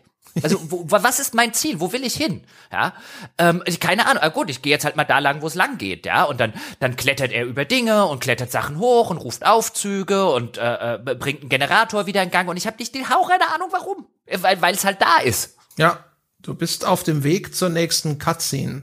Ja, aber das ist halt so so hemdsärmlich gemacht. Also mm. Und das, das hilft halt diesem ohnehin schon nicht interessanten Level halt auch nicht, wenn ich noch nicht mal ein halbwegs klar definiertes Ziel habe, warum ich die Scheiße eigentlich machen muss. Aus Gründen, äh, da, äh, weißt doch, die, die, die Uhr tickt, äh, alles ist ganz eilig, äh, äh, Zeremonien äh, sind geplant und so weiter. Ja, die Uhr tickt. Oh, da hat sie aber auch, äh, getickt hat sie. Hat sie, hat sie wirklich. Naja. Ah, Gott sei Dank war der Abschnitt dann äh, rum und dann wurde es wieder dumm. Ja, genau. Mhm. Übrigens noch eine Kleinigkeit am Rande, bevor wir dann vielleicht gleich kurz wertschätzen und noch einen Mini-Spoiler-Teil machen. Es gibt ja noch einen Spielmodus, nämlich den Mercenaries-Modus, der ist relativ bekannt. Das ist so ein Horde-Modus, den gab es in früheren Teilen von Resident Evil auch schon gerne, äh, wo man einfach Horden von Zombies abknallt und kriegt dafür einen Highscore. Und ich hatte schon gesehen beim Starten des Spiels, dass es den jetzt auch anscheinend gibt, weil auf der PlayStation 5 war da irgendwas eingeblendet, Werbung, so mit Mercenaries is back oder sowas. Und ich so, wo ist er denn eigentlich? Und guckte im Hauptmenü, dachte so, pff, kein Mercenaries-Modus da. Naja, dann ist es vielleicht so ein Ding, das erst irgendwie wieder in zwei Wochen dazu gepatcht wird. Spielte das Spiel durch und dann kommt so ein, ist ja auch relativ typisch für die jüngsten Teile der Reihe, dann hast du halt da so Tokens gesammelt, mit denen du Bonus Gegenstände freischalten kannst, wie zum Beispiel diese Concept Arts. Kannst übrigens auch Entwicklungsvideos freischalten, die lächerlich kurz sind. Ich habe mir das Video zum Leveldesign anschauen wollen und das endet damit, dass mir ein Leveldesigner zwei Minuten lang erklärt hat, was ein Leveldesigner macht. Und dann hat er, glaube ich, noch mal genauso lange über das Leveldesign gesprochen. Dann war es auf einmal vorbei. Ich habe gedacht, ich hätte versehentlich abgebrochen, so kurz war es. Der wollte wahrscheinlich einfach nur nicht mit einem Storyautoren verwechselt werden. Das kann ich verstehen. Das war wahrscheinlich Teil seines Vertrages, dass er dieses Video machen darf. nee, einfach so, ich bin Leveldesigner. Ein Leveldesigner ist, und dann hat er wahrscheinlich all das erklärt, was ein Leveldesigner macht. Ein Leveldesigner macht nichts mit der Story. Genau, nicht, nicht, dass, nicht, dass irgendjemand denkt, er sei da dafür verantwortlich. ja. Auf jeden Fall. Und unter den Freischaltdingern, da ist dieser Mercenaries-Modus. Und der wird dann aber auch nicht dem Hauptmenü zugefügt, sondern der bleibt unter Boni in diesem Untermenü auf einmal. Und da habe ich auch gedacht, so, äh, es ist, als wäre es ihnen peinlich, als hätten sie über diese Menüstruktur zum Ausdruck bringen wollen, das ist nichts Besonderes, nur, nur, nur ein kleiner Bonus. Also, weil so wirkt es. Und so ist es eigentlich auch, weil das sind halt drei Abschnitte aus dem Spiel bekannte Abschnitte, in denen nochmal Wellen von Zombies kommen, die du wegballern kannst. Es ist relativ schnell, dass man die alle absolviert hat und es gibt Stand jetzt anscheinend auch noch nicht mal eine Online-Highscore-Liste. Du machst dann da deine Highscores und das spielt sich auch halt so, ne, diese Kernmechanik, diese Kernshooter-Mechanik des Spiels, die funktioniert ja ganz gut ballerst dich da durch diese Zombie-Wellen durch, dann gibt's da noch so ein Perk-System, wo du so zwischenzeitliche, so temporäre Boni, die du halt in einem dieser Durchläufe dann immer behältst, die kannst du dann so aufstacken und sowas. Alles echt ganz nett gemacht. Aber halt vom, vom Umfang her und allem wirkt es sehr kümmerlich. Äh, auch das hat die Anmutung von etwas, das vielleicht mal größer geplant war und was jetzt vielleicht im Nachgang auch noch mal größer gepatcht wird und bis dahin wird es schamvoll unter diesen Bonusinhalten verborgen. Ja, fällt und für mich ganz persönlich natürlich unter die Rubrik ähnlich uninteressant ist auch Doppelpunkt. ähm, aber ja, wen wen wen's, wen's interessiert, gut, dass du es erwähnt hast da hätte ich gar nicht, weißt du, bei so Boni gucke ich meistens sowieso nicht rein, weil ich genau Angst habe vor solchen Videos, wie du gesagt hast. also dieser Mercenaries-Modus, der war in der Vergangenheit durchaus ganz cool. Der war bei uns manchmal wegzensiert, weil es ja ne, so ein reines, pures Gemetzel ohne narrative Rahmung war. Ich, wenn ich mich recht entsinne, war er in Resident Evil 5 sogar auch im Koop spielbar. Und das war ganz geil. Und jetzt hier hätte ich halt im Mindesten erwartet, dass man Online-Highscore-Listen hat, wo man seine Punkte vergleichen kann. Aber ah, spiel mal hier einfach so weiter, André, und vielleicht irgendwo zukünftig oder so. Naja. Hm, tja. Vielleicht noch ein paar Takte, also technisch haben wir ja schon äh, einiges erwähnt. Was ich gerne noch positiv hervorheben möchte, ist, ähm, das ist jetzt halt eins der ersten Spiele, die auch tatsächlich für eine PlayStation 5 optimiert sind. Falls man es darauf spielen möchte, wahrscheinlich bei der Xbox äh, One X nicht anders. Ähm, nämlich die Ladezeiten sind ein Traum. Sie sind nämlich quasi nicht vorhanden. Ja, also außer wenn du neu ins Spiel reingehst oder wenn du Ja, aber wenn du neu ins Spiel reingehst, ist es sehr kurz und wenn du das Spiel lädst, ist, ist quasi da ist schon keine Ladezeit mehr. Also vielleicht eine Sekunde oder so. Also das einfach nur mal positiv hervorzuheben für die Leute, äh, die die Möglichkeit haben, das oder hätten das auf einer der neuen Konsolen äh, zu spielen oder falls die mal wieder äh, äh größer, großflächiger erhältlich wären.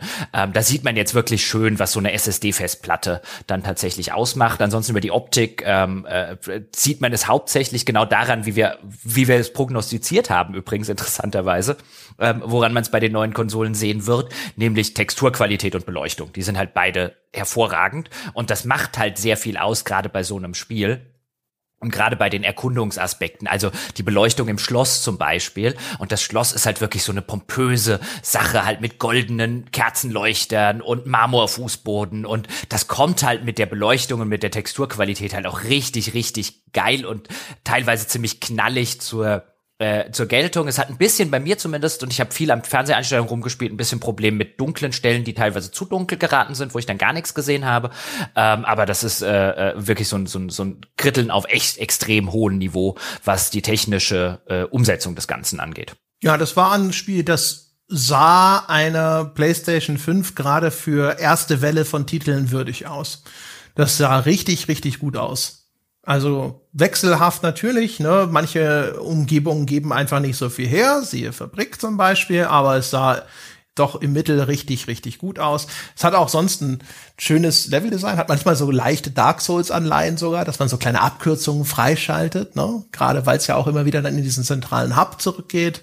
Gibt sogar die die, die, die klassische Dark Souls Leiter, die hochgezogen ist, die man so runtertreten muss, und dann ist da auf einmal eine quasi eine Abkürzung verfügbar und so. Also in der ganzen Gestaltung ist es gut und man merkt auch, dass das durchaus von einem Team gemacht ist, das an sich handwerklich sehr stark ist. Hm. Ähm, ja, die haben auch eine, ich glaube, die haben halt auch eine richtig geile Engine sich gebaut. Also ja, die kann halt auch echt viel und viel unterschiedlichen Kram. Das wirklich einzige, wo du, wo, wo du bei der Engine, die die haben, ein, ein typisches Problem von solchen Engines halt siehst, fand ich war, wenn sie, wenn sie Beleuchtungssachen und Haare aufeinander prallen, weil halt Engines häufig ein Problem haben, sowas wie Haare darzustellen, wenn die Beleuchtung, äh, wenn zum Beispiel indirekt angeleuchtet wird oder so. Also da haben sie, da haben sie anscheinend noch, weil sonst könnte man sagen, mein Gott, was haben die da? Jeder sollte ihre Engine lizenzieren. Nee, also wie gesagt, das, das Spiel sieht richtig, richtig gut aus. Richtig, richtig gut. Es hat sogar auch, das sollten wir der Ehre halber auch nochmal erwähnen, es hat ein an sich fantastisches Intro, wo aus einem Märchenbuch eigentlich oh, vorgelesen wird. Ja.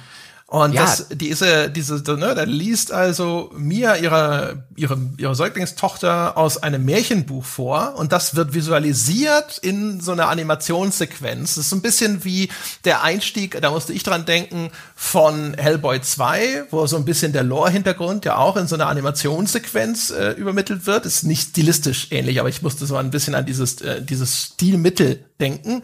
Und es ist toll gemacht. Es ist wirklich toll gemacht. Sieht ein bisschen so Tim Burton-esque ja, aus. Ja, genau. Wie, wie ein ähm, Tim Burton-Animationsfilm. Genau. Also richtig, richtig schön. Und ich, wir haben beide gesagt so, ah fuck, wenn sie doch das Spiel so gemacht hätten. ja, genau. Das ist, das ist super. Das war ganz, ganz großartig, das stimmt. Ähm, und auch noch ähm, am Ehre wem Ehre gebührt, auch das, wo man halt sieht, was jetzt mittlerweile Grafik-Engines können. Im Epilog des Spiels, ich werde nichts verraten, aber im Epilog des Spiels taucht ein Teenager auf. So viel wird man verraten dürfen. Ich sage nicht, was der macht oder so, aber es ist der erste Teenager, der aussieht wie ein Teenager. In einem Computerspiel, der mir bekannt wäre. Ich meine, klar, jetzt könnte man Ellie aus Last of Us, aber da wurde ja ex e, wirklich extensives äh, Motion Capturing und so weiter. Aber hier hat man, das das erste Spiel, das ein Teenager hat, der aussieht wie ein Teenager und nicht einfach wie ein zu kleiner Erwachsener. Da haben sie ja auch viel Motion Capturing gemacht.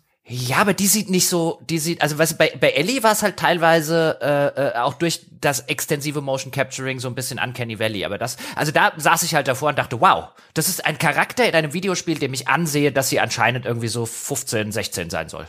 Die haben ja so eine, seit, ich glaube schon seit Resident Evil 7 so eine eigene Technologie, ich weiß gar nicht, ich glaube Motion Scan oder sowas. Ich hoffe, ich, äh, es gab diese Technologie für LA Noir und ich habe neulich ja mit dem Christian Schmidt auch noch mal über LA Noir gesprochen, in zehn Jahre klüger. Jetzt entweder ist entweder ist es richtig oder ich werfe gerade mit dem Namen von dieser Team Bondi Technologie zusammen, aber ist auch wurscht. Auf jeden Fall, die haben auch so ein eigenes Motion und Performance Capture System. Die benutzen ja auch Fotogrammetrie in dem Erstellen von ihren Leveln, also so Echtweltfotos und für Objekte und auch äh, für Figuren und andere Sachen. Ähm, und das, das äh, haben sie anscheinend offensichtlich ja. inzwischen raus. Ne? Das ist alles doch sehr äh, hochwertig ist natürlich wahrscheinlich auch, also dass das Spiel so kurz ist, ist wahrscheinlich auch diesem Produktionsaufwand geschuldet. Ne? Also auch bei den vorigen, bei diesen Resident Evil Remakes zum Beispiel, man hat manchmal schon so das Gefühl, auf dem Niveau, auf dem Capcom diese Titel inzwischen produziert, da können sie auch nicht mehr 20 Stunden machen, das ist zu teuer. Ja, das wird wahrscheinlich, das wird wahrscheinlich noch ähm, noch hinzukommen. Und ich habe mich auch gerade ein bisschen doof. Natürlich machen die Motion Capturing. Ich meinte es halt im Sinne von einem. Ich finde bei bei Last of Us siehst du halt immer noch ziemlich deutlich und das meine ich auch gar nicht als Kritik, aber das dort eben sozusagen es fühlt sich an und sieht aus wie ein Schauspieler, der digitalisiert wurde. Und das hier sieht organischer aus für das Medium an sich. Ich will auch nicht sagen, dass es besser aussieht, aber das sieht halt wirklich aus wie äh, nicht ein, wir haben hier einen Schauspieler digitalisiert, sondern wir haben eine eine sozusagen eigenständige äh, äh Figur äh, am, am, am via via unserer Grafikengine erschaffen und das die fand ich da haben sich echt schon viel Mühe gegeben. Das hat mir sehr gut gefallen, das sei an dieser Stelle noch erwähnt und dann sollten wir gen Wertschätzung, bevor wir noch einen kleinen Spoilerteil machen, schreiten und dann fange ich jetzt einfach mal an ich hab gedacht, nach den ersten zwei Stunden oder so, das ist der größte Autounfall, der mir seit langer, langer Zeit untergekommen ist, weil es, also es war eine Dummheit folgte auf die nächste Dummheit und das war wirklich eine sagenhafte Dummheit toppte die fabelhafte Dummheit, die vorher passiert ist. Und dann hatte ich mich aber irgendwann dran gewöhnt, okay, wir vergessen einfach, dass es ein Resident Evil 7 gab und dass ich das richtig gut unterm Strich gefunden habe, gerade weil es gruselig war, weil es halbwegs intelligent war, weil es anspruchsvoll war. Und jetzt haben wir hier halt eine dumme, anspruchslose äh, Zirkusnummer oder so. Und jetzt lasse ich mich einfach drauf ein und jetzt konsumiere ich das, wie ich einen Sharknado gucken würde. Und dann fand ich es ganz cool. Und gerade dann kam der ganze Erkundungsaspekt und dann dachte ich, ach, guck mal, du kannst ja dann tatsächlich Spaß machen. Okay, es passiert halt wieder eine Dummheit, aber hey, mein Gott, oh, noch die nächste Dummheit, okay. Und dann war es eher so ein, was kannst du noch Dümmeres oben draufsetzen?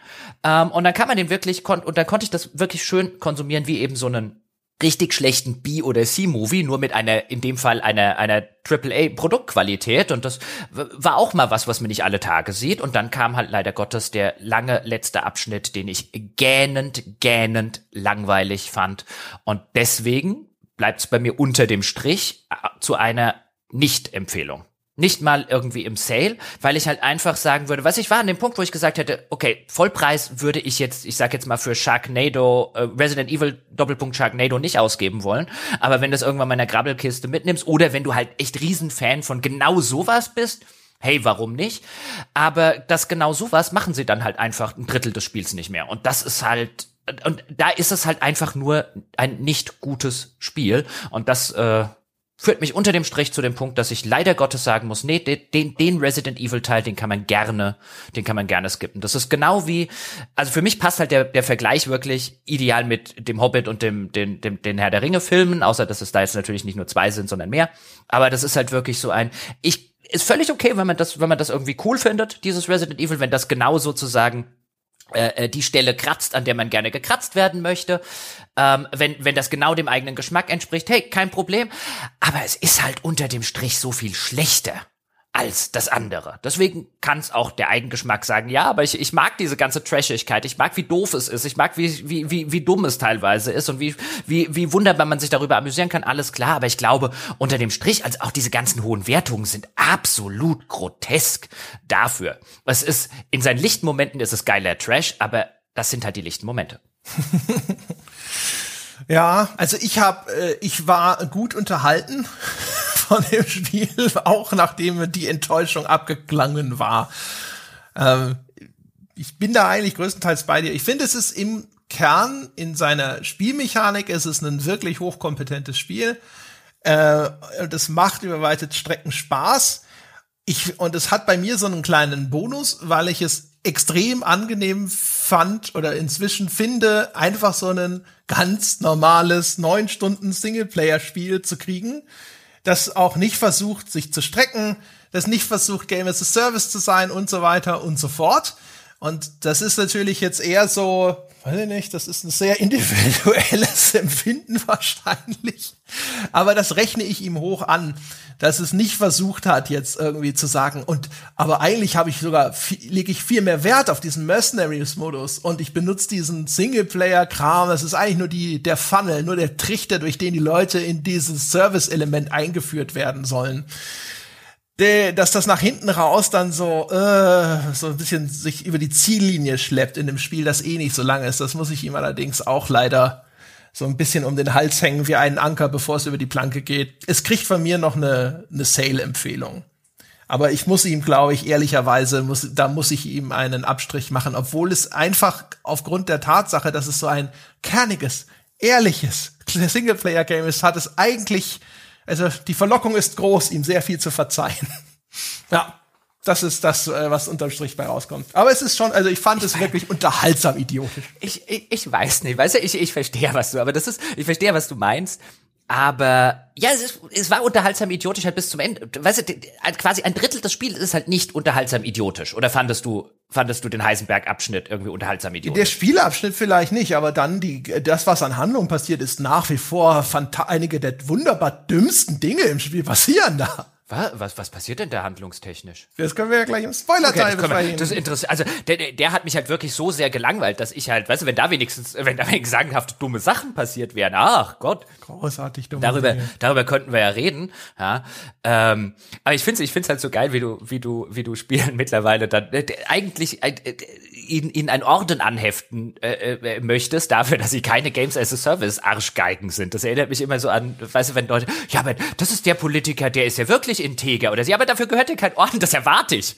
Naja, aber dazu ja, gehört ja mehr als nur ein, äh, dass, dass, dass, dass sie keine Arschgeigen sind, sondern vor allem, dass sie halt sie verschwenden meine Lebenszeit nicht, ne? Oh, doch. Also dieser letzte Abschnitt hat meine, Le aber, aber. Ja, aber also nicht im gleichen Maße dann. Also erstens, der ist immer noch unterhaltsamer, als sich in einem Assassin's Creed durch das 50. gleiche Dorf zu schlagen. Und zum zweiten, es dauert nur ein Viertel so lange. Also unterhalt, ich weiß nicht, ob ich ihn unterhaltsamer jetzt gefunden habe. Also den fand ich halt wirklich ganz grässlich. Auch wegen, ich, ich kann halt auch, auch echt diese, diese Umgebung nicht mehr. Also das ist, das ist insta äh, zu Tode langweilen, wenn ich halt da reinkomme. Und meine Hoffnung war halt, dass es da irgendwie schnell irgendwie Bosskampf und da wieder raus und dann kommt da ein riesiger Abschnitt und boah, nö.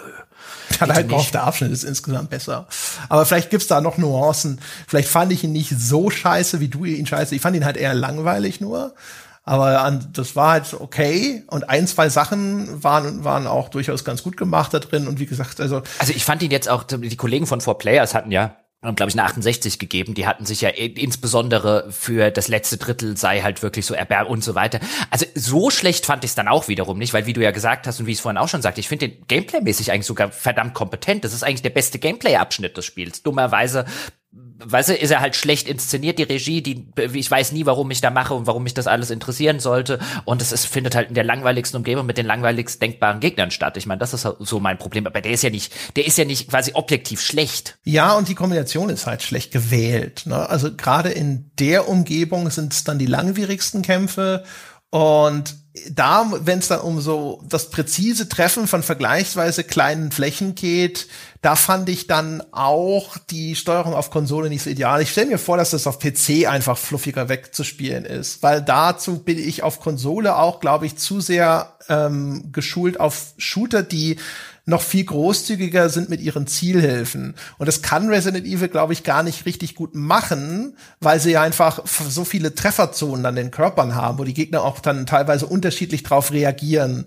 Also, und dann, das ist wahrscheinlich auch wieder was, das so, so zu entwickeln, dass das sich so snappy spielt, wie so ein Destiny oder sowas, das ist dann halt wahrscheinlich eine Herausforderung. Daran scheitern ja viele andere, die nicht so ein komplexes System haben, was Trefferzonen und so angeht.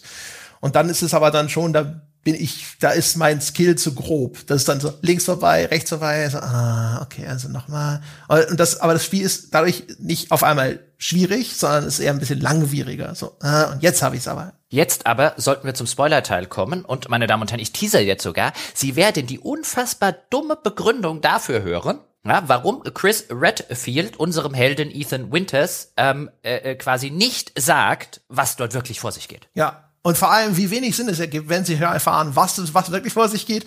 Und ich äh, werde auflösen. Ich werde auflösen, was es da noch eine, was es da für einen, einen Prinzen der dummen Entscheidungen gab, ja, am Ende dieses Abschnitts. An, an die hat sich Jochen offensichtlich nicht mehr erinnert. Aber hier, Pepperidge Farm und André, ja, wir erinnern uns. Ja, dann ähm, äh, äh, schreiten wir los oder machst du erst eine Abmoderation oder so? Und ähm, weiß ich, äh, ich sitze hier schon die ganze Zeit quasi mit dem, dem Finger am, äh, am Notrufknopf vom Handy für den Fall, dass ich irgendeine Hirnthrombose oder so kriege, wenn wir über diese Sachen reden. ja bei den ersten Anzeichen. Ja, schnell den Hausarzt. Ja, also dann, meine Damen und Herren, wenn Sie nicht gespoilert werden wollen dann, und jetzt an dieser Stelle aussteigen, dann vielen Dank fürs Zuhören. Sie wissen, forum.gamespodcast.de, wenn Sie mit uns über diese Folge diskutieren möchten, gamespodcast.de slash abo, falls Sie Lust haben, Unterstützer zu werden und ganz viele tolle Bonus-Podcasts zu hören. Und das geht auch auf patreon.com slash auf ein Bier. Bewerten Sie uns auf iTunes, folgen Sie uns auf Spotify. So. Und ab jetzt kommen Spoiler. Sie waren vorgewarnt. Wer jetzt noch weiter hört und nicht gespoilert werden will, dem ist nicht zu helfen. Genauso wie Chris Redfield, Jochen. Punkt, Punkt, Punkt. Ja, weil was wir erfahren, und zwar an einer grotesk späten Stelle im Spiel und bei unserem ungefähr vierten Treffen mit äh, Chris Redfield, wir erinnern uns, der uns die ganze Zeit vorher, wenn wir uns getroffen, äh, äh, kurzzeitig über den Weg gelaufen sind, sowas gesagt haben, uns niedergeschlagen hatten, sowas gesagt haben, halt dich da raus und so. Und wir erinnern uns auch da wieder, äh, der hat unsere Frau umgebracht und unser Kind entführt. Wie sich herausstellt und wie er uns dann äh, quasi im allerletzten möglichen Moment erzählt, hat er gar nicht unsere Frau umgebracht. Die lebt noch. Mhm. Das war nämlich, wen er umgebracht hat, war nämlich diese Mother Miranda, ja, also die Oberbösewichtin, die ähm, ist in der Lage, also auch da über diesen Mold, über diesen Schimmel, ähm, die Gestalt zu verändern und die hat sich quasi als äh, Mia getarnt, als unsere Frau, ja, um unser Kind zu entführen und das hat er noch rechtzeitig gemerkt, ist eingeschritten und hat die Mother Miranda erschossen. Leider Gottes, ähm, weißt du, hat die Mother Miranda, war halt nicht tot, sondern die hat sich dann quasi als Leiche getarnt I, I kid you not, meine Damen und Herren. Das meinen die ernst. Hat sich als Leiche getarnt und deswegen äh, ist der Chris nicht dahinter gekommen. Ja, der dachte, die ist wirklich so, die war aber nicht tot. Und dann haben sie sie aus Gründen, die ich nicht wirklich nachvollziehen kann und ich glaube, ich auf keinem Planeten dieser Galaxis irgendwie Sinn ergeben, haben sie halt einen Transport gestartet mit der Rose, also der kleinen Tochter, und dem Ethan ähm, und der vermeintlich toten Mother Miranda zurück irgendwie in dieses rumänische oder wo auch immer Dorf und dabei als aber die Mother Miranda wieder aufgewacht und hat quasi den Transport ähm, äh, zum äh, äh, weißt du den, den, den Fahrer getötet, den Ethan aus welchen Gründen auch immer nicht getötet, die Tochter entführt und jetzt ist die wieder at large und rennt da überall rum und macht irgendwie böse Dinge. Warum Chris das nicht bei der ersten Begegnung dem Ethan sagt, so, ey, deine Alte lebt, ja? Muss dich hier nicht so aufregen, ja, ist alles gut, die, die lebt noch hier, die, die, die, die Mia oder wie sie auch immer heißt, ja. Warum er das nicht macht, keine Ahnung. Äh, seine Begründung ist ja, wenn ich dir das gesagt hätte, dann hättest du dich ja in das alles eingemischt. Das ist die geilste, das geilste daran.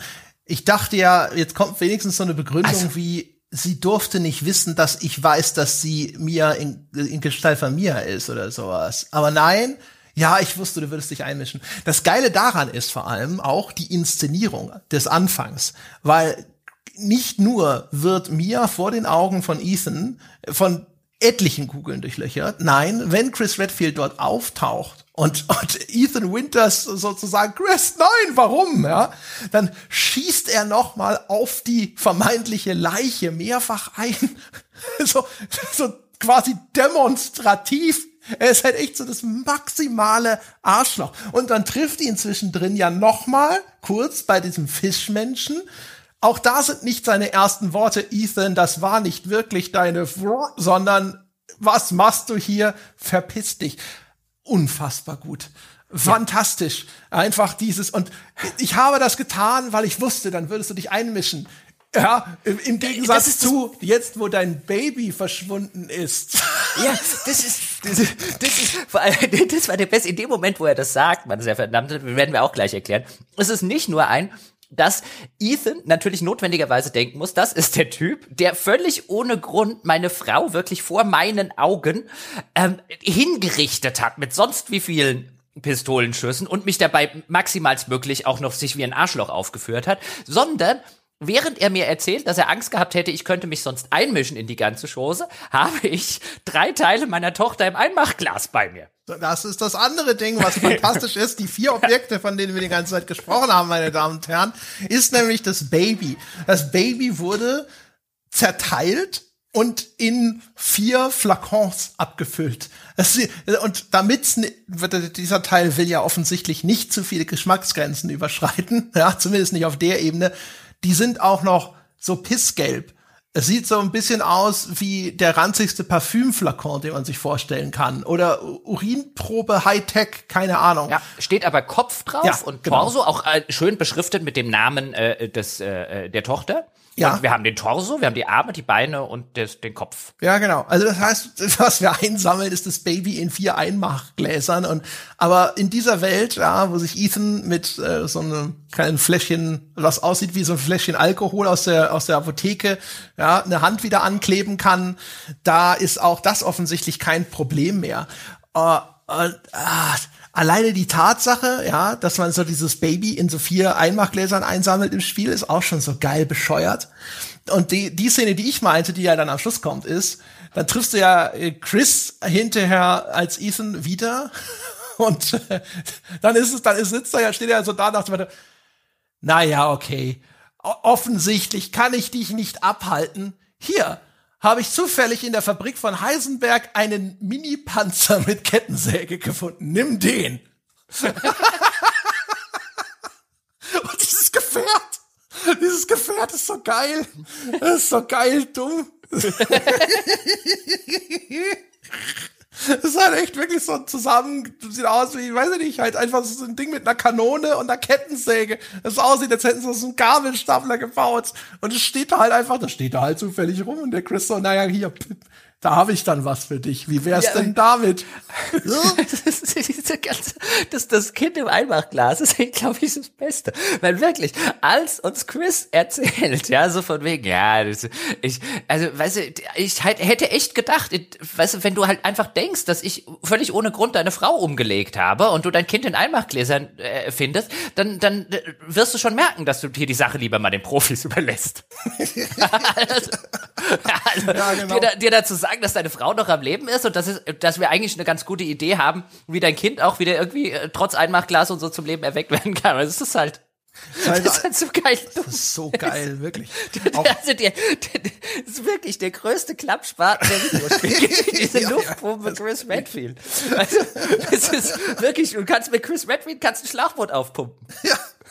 das, ist, ist wirklich unglaublich. Also, du hast die ganze Zeit nur gedacht, oh Gott, Chris Redfield ist, ich wusste das gar nicht in den früheren Teilen.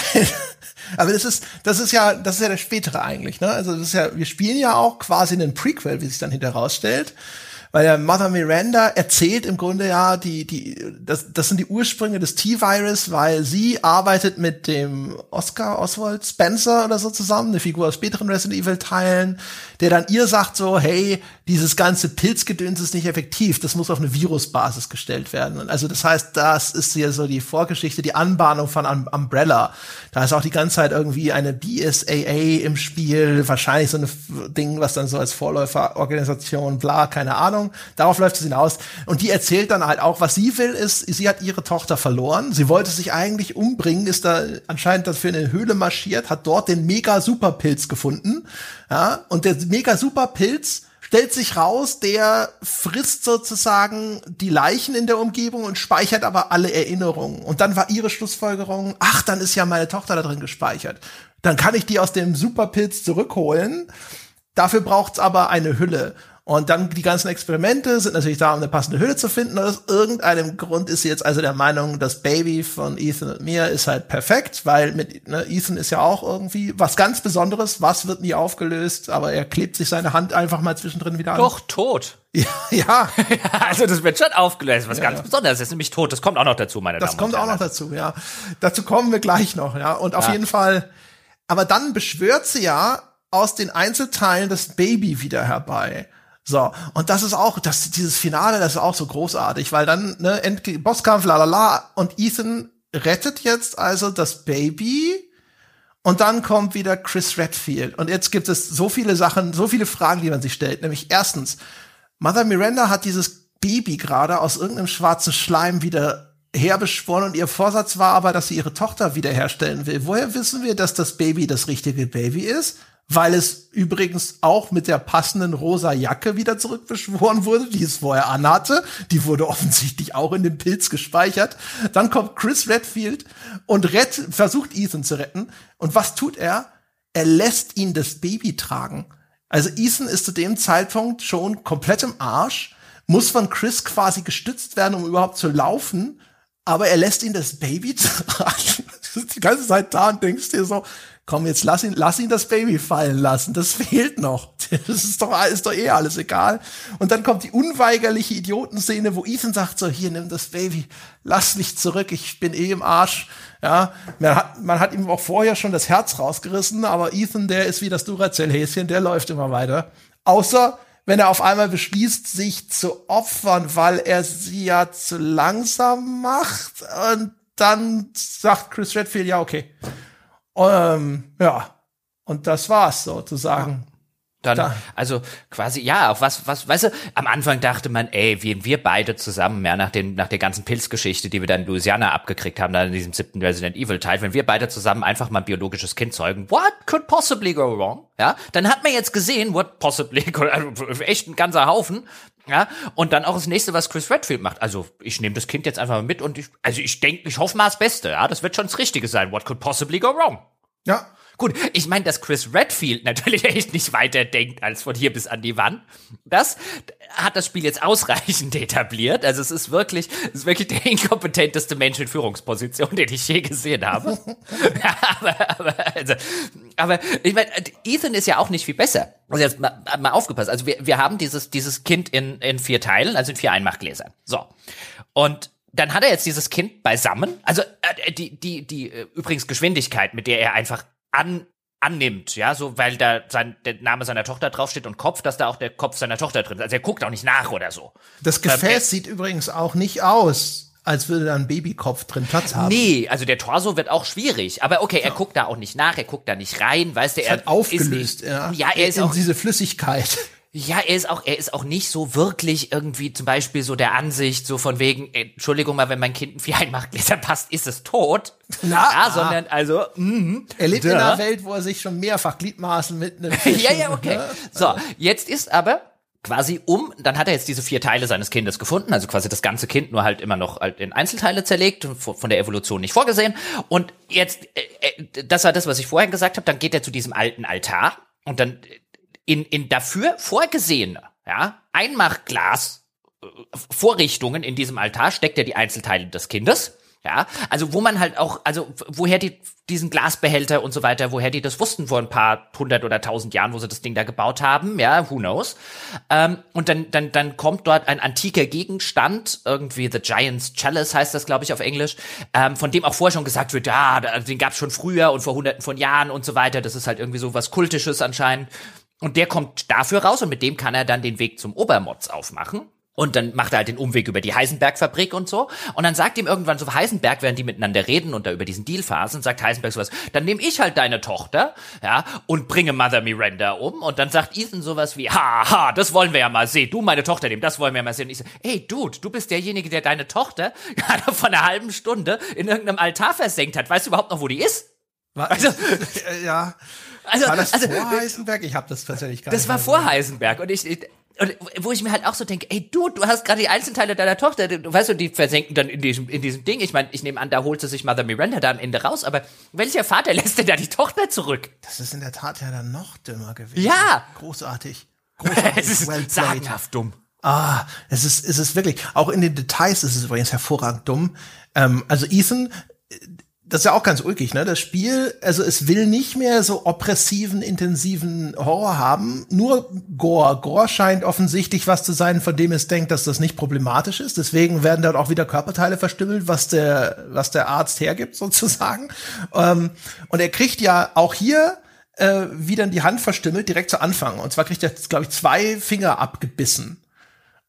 Und dann, das ist so gut, dann gibt's, glaube ich, so eine Minute später gibt's eine kleine Cutscene, wo Ethan wütend ist und schlägt mit der Hand, und zwar mit der verletzten Hand, ja, und zwar genau ja. auf der Seite gegen den Fensterrahmen. so mitten auf die Wunde, ja.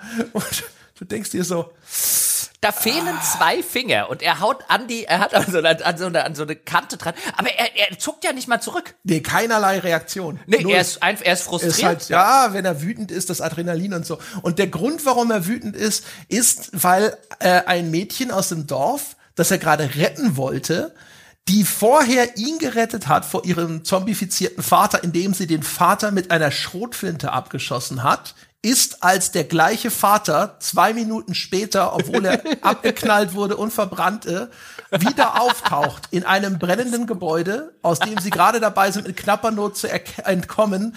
Dann hält sie inne und geht zum Vater, weswegen sie in den Flammen umkommt.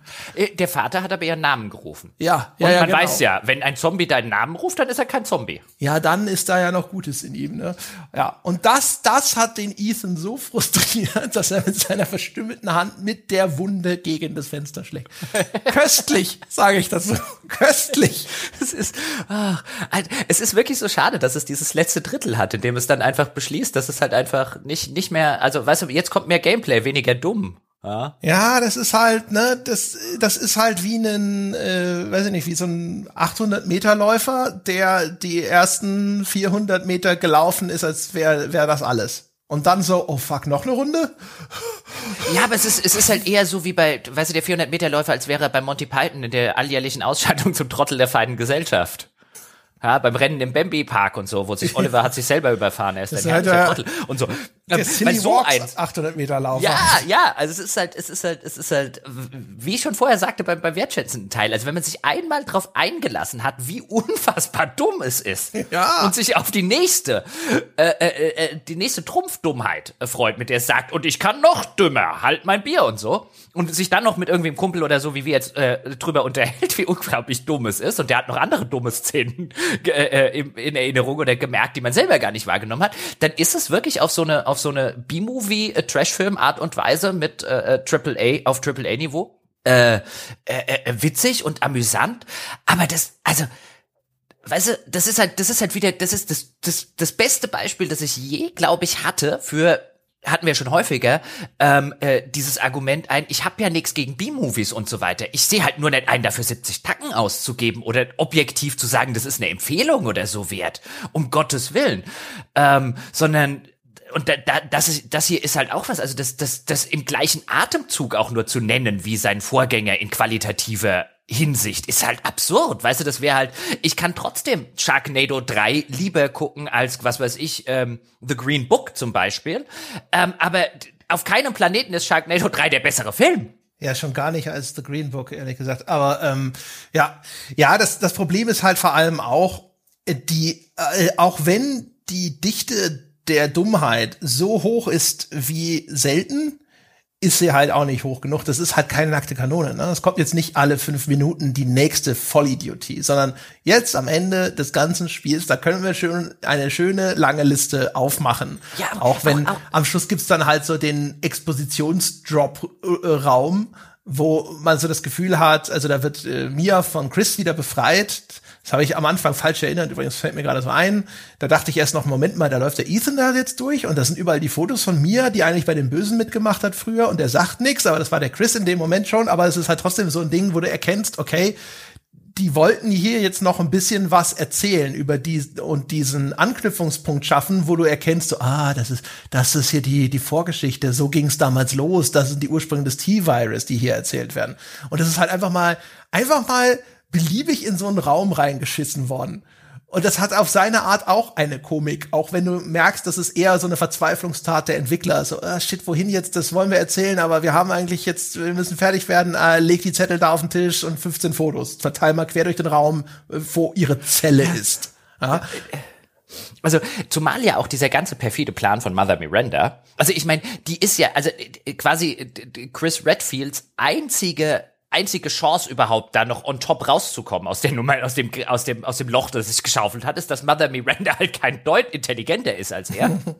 Also, ihr perfider Plan war ja, ich entführe irgendwie Mia und sperre die da irgendwie bei mir ins Schloss. Ähm, und dann äh, nehme ich ihren Platz ein, weil es ja meine Superkraft ist ja, ich kann mich in alles verwandeln, ja, was ich will. und dann nehme ich ihren Platz ein, um das Baby zu stehlen. Aber das wäre ja in drei Sekunden passiert, weißt du? Das wäre ja einfach, sie geht als Mia rein und sagt, Ethan, gib mir mal unser Baby und dann gibt er ihr das Baby und dann haut sie ab. Ja, aber das macht sie ja nicht, ja, sondern sie, sie nistet sich da ja quasi ein und sie kocht und sie wohnt da mit Ethan und so weiter zusammen, ähm, bis halt irgendwann Chris vorbeikommt, sie, um, um sie umzulegen. Why?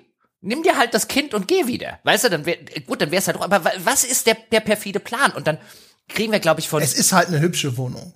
Da, da will man vielleicht auch einfach mal. okay, war schon, ist schon, ist schon, ist schon nice da. Ähm, ich glaube, ich glaube, Chris äh, äh, sagt oder schreibt oder so irgendwo war was, wo, wo, wo es halt, wo die Autoren dann den Versuch machen, das zumindest, weil sie wahrscheinlich schon merken, okay, das ist auch schon wieder exorbitant dumm.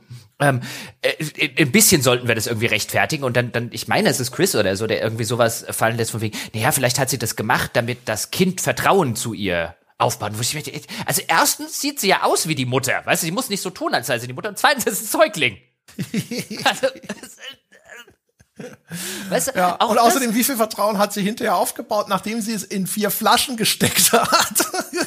ja, und, und auch, auch da übrigens, dann, ich meine, es ergibt ja, also manche Sachen sind ja ganz nett, wenn das in der, in der Retrospektive in vier Flaschen gesteckt, ja. Ähm, äh, nämlich dieses, dieses Buch, was wir gesagt haben, wo dieses coole Intro ist mit dieser, dieses Tim Burton-eske. Das ist ja, und wo dann auch Ethan sowas sagt, sag mal, was liest du eigentlich unserer Tochter hier für einen schaurigen Scheißdreck vor? Wenn wir uns dann zurück, es ist ja gar nicht Die ihr das vorliest, sondern es ist die böse Hexe.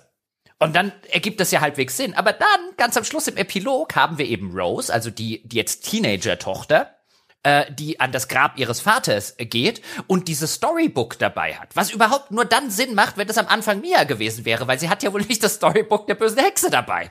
Weil sie damit so positive Erfahrungen verknüpft. also, ist, mm. Sitzt sie nicht sogar nur im Bus mit einer anderen Mutter, die das einem Kind vorliest? Hat sie nicht das Storybook dabei?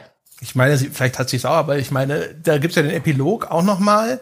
Und ist es nicht die Überblende, dass da auch wieder eine Mutter ihrem Kind vorliest und dann oder ist oder ist das die Überblende? Okay. Ich weiß es Gut, nicht. Gut, dann war es okay in der Hinsicht. Aber auf jeden Fall, da gibt's, ja, das ist halt behaupte auch. Also ich, behaupte ich, behaupte ich das Gegenteil. Ähm, ja, und dann dann erfahren wir offensichtlich, spielen wir jetzt im nächsten Resident Evil die Tochter. Das ist auch so eine geile Einblendung. Ne? Am Schluss dann so endet die Geschichte des Vaters. Kommt das auch Blackscreen und diese dieser Text. Und du denkst dir so, Okay, aha. Weil das, das spielt auch die ganze Zeit. Das macht so ein, das will die ganze Zeit. Ich habe zwischendrin immer gedacht so, es will aus Ethan Winters will's was machen. Ja, dieser, diese, dieser leeren Hülle, mit der ich da die ganze Zeit rumlaufe, durch deren Augen ich schaue, zu dem ich null Kontakt habe, aber die ganze Zeit im Spiel so, Ethan Winters. Und du denkst dir so, ja, sorry, aber ja, nee, aber, kommt nicht an. Aber, und dann so, Ethan, weg. Ja, und Ethan Winters ist ja jetzt also er ist schon tot, also zum zweiten Mal. Also was wir ja auch erfahren relativ gegen Ende ist, dass er schon seit drei Jahren tot ist. Also er ist damals in Louisiana bei den Geschehnissen relativ am Anfang von äh, Resident Evil 7 gestorben. Und das war die ganze Zeit der Pilz, der ihn am Leben gehalten hat. Ja, aber ne, dann äh, aber nicht gut genug. Wobei, ich meine, man muss den Pilz zugute halten. Er kriegt ja das Herz rausgerissen, das übrigens noch normal aussieht in dem Moment. Und dann sagt der Pilz aber, okay, für den Endkampf reicht's noch, aber danach ist Schluss. Ja, also auch so ein Pilz hat Grenzen. Ja, auch der, der Pilz ja. hat mal die Schnauze voll. Kann man ja, verstehen. Dann, dann, also das ist, es ist wirklich auf, äh, auf jede sich bietenden Gelegenheit die denkst, denkbar dümmste Entscheidung getroffen. ja, also wie, ist halt alle, manchmal ist es auch so, also ich finde, so ziemlich alles mit dem Heisenberg ist, äh, ist idiotisch, aber eher so cringe, so fremdschämig. Ist eine furchtbare Figur, ehrlich gesagt, die halt auch einfach, der ist halt auf so eine, so eine alberne Art Scheiße also wirklich wie eine schlechte Nicolas Cage Performance. Ah, das ist wie eine schlechte Nicolas Cage Performance ist ein weißer Schimmel. hey, also ab und zu funktioniert der ja auch, aber ja, so ein bisschen früher in seiner Karriere hat er auch gutes Zeug gemacht. Aber auf jeden Fall, der ist halt so ein bisschen Finger auf Kreidetafel gewesen für mich. Aber äh, auch da, ja, die G G Geschmack ist ja individuell. Auch der hat einfach sehr viele Momente parat, wo man sich denkt, so, das ist auch schon, das ist sensationell peinlich. Überhaupt nur diese Figur, auch wie sie designt ist, mit diesem fetten Hut, weiß nicht, wie man diese typ, diesen Typ Hut nennt und dann der Sonnenbrille und Gott im Himmel. Ja, ja. Ich habe ich, ich hab mir, ich habe mir, das muss ich jetzt zum Abschluss, muss ich es noch gestehen, ich habe noch überlegt, ob ich sagen sollte. Das sagt vielleicht wieder mehr über mich, äh, als mir lieb sein könnte. Aber es gibt ja immer, wenn du einen Gegenstand in der, in der Welt hast, mit dem du irgendwie, was, ein, ein Schloss oder so, dann, ähm, wenn du den anklickst, dann äh, erscheint dein Inventar mit den Key-Items, also den Schlüsselgegenständen. Und da kannst halt auswählen, äh, welchen du da jetzt probieren möchtest. Und da gibt's halt auch irgendwelche Sachen, wo ein, wo ein Hebel fehlt und dann hast du halt einen Hebel im Inventar und so weiter. Und zu den Schlüsselgegenständen, weil man muss sie ja später in diesen Altar einsetzen, gehören ja auch die, gehören ja auch diese Einmachgläser mit der, to mit den Tochterteilen drin. Und ich habe mir irgendwann Spaß draus gemacht, die auszuprobieren an den dünnstmöglichen Stellen, weil ich es halt mir einfach so vorgestellt habe, wie dieser hirntote Ethan irgendwie davor steht, versucht mit den Beinen seiner Tochter irgendein Schloss aufzuschließen. Das war großartig. ich hab's einfach genauso dumm wie das Spiel. Das ist der Pilzbefall. Ja, ja also da, da musst du durch als äh, Spiel. Also diese, die Tochter im Einmachglas ist groß. Die, es ist wirklich, äh, Baby im Einmachglas ist eine der besten. Wie, wie er das auch sofort, es ist ja auch so geil, er kommt ja erst, du findest ja diesen ersten Gegenstand, diese erste Tochterteil, ich glaube, ist der Kopf, ähm, und dann, dann äh, nimmt, das nimmt er ja einfach mal so mit, ja, man nimmt ja immer mal ekel aus, ekelerregend aussehende äh, äh, äh, Einmachgläser mit so der komischen gelben Flüssigkeit, packt mir einfach mal ein, wer weiß ja, weiß ja nie, wann man sowas brauchen kann. Und dann kommt man mit dem Zeug zurück zu dem Duke und der Duke sagt ja, ein, hast du dir mal das Einmachglas genau angeguckt? Ja, guck mal aufs Etikett. Ja, genau. So, und dann, äh, dann wischt er da so ein bisschen den Schmutz und dann, um Gottes Willen, das ist der Name meiner Tochter und Kopf, oh, oh, oh. Und dann sagt der Duke sowas, ja, wird mal an deiner Stelle würde ich mal gucken, ob ich die anderen Teile finde. Ja, und das ist halt auch so geil. So ein, ja, jeder Vater, ja, der gerade den, also der wird erstmal aufmachen und gucken, ob da auch der Kopf drin ist. Ja, oder ah. vielleicht auch eine weitere Auskunft verlangen, wie das möglich ist. ja, also woher weißt du das? Wie ja. habe ich mir das vorzustellen? also. Es ist ja auch eine, ein, ein, ein, ein Glasflakon. Er kann ja, ja auch er, da reinschauen. Ja, erklär's mir, als wäre ja. ich drei, ein Dreijähriger. Explain this shit to me. Ja, das genau. ist echt so großartig. Wie genau funktioniert das? Reden wir über den ganzen Kopf oder ist es jetzt nur ein Sample? Und, und, und was bringt es mir, wenn ich die anderen drei Teile finde? Also nehmen wir da Patex und kleben sie wieder zusammen oder? Ja, ja. Ja, da bleiben viele Fragen offen, aber kein Auge trocken. das ist wirklich, das ist absolut großartig. Also ich möchte, ah, wenn ich jemals einen, also das, das würde ich an der, an der Liste der Gegenstände, weißt du, das gibt's natürlich wieder nicht als Merchandise. Ich würde sofort mir diese Flakons kaufen und ins Regal stellen. Das wäre ein geiles Ding gewesen, ja. als Merchandise-Item mit irgendeinem Energy Drink drin. Vielleicht war auch der Energy Drink drin. Ja, oder eine Parfümlinie, weißt du? Rose Nummer 5. Ja, oder einfach Mirinda. ist ja auch gelb. Und schmeckt widerlich. ja. Ja, meine Damen und Herren, das war's mit äh, Resident Evil 8. Wenn Sie jetzt noch dabei sind, dann werden Sie sich jetzt bestimmt gedacht haben, fuck, da verpasse ich ja doch einiges. Das muss ich mir selbst anschauen. In diesem Falle viel Glück, viel Erfolg. Vielen Dank fürs Zuhören. Das war's für diese Woche. Wir hören uns nächste Woche wieder. Bis dahin.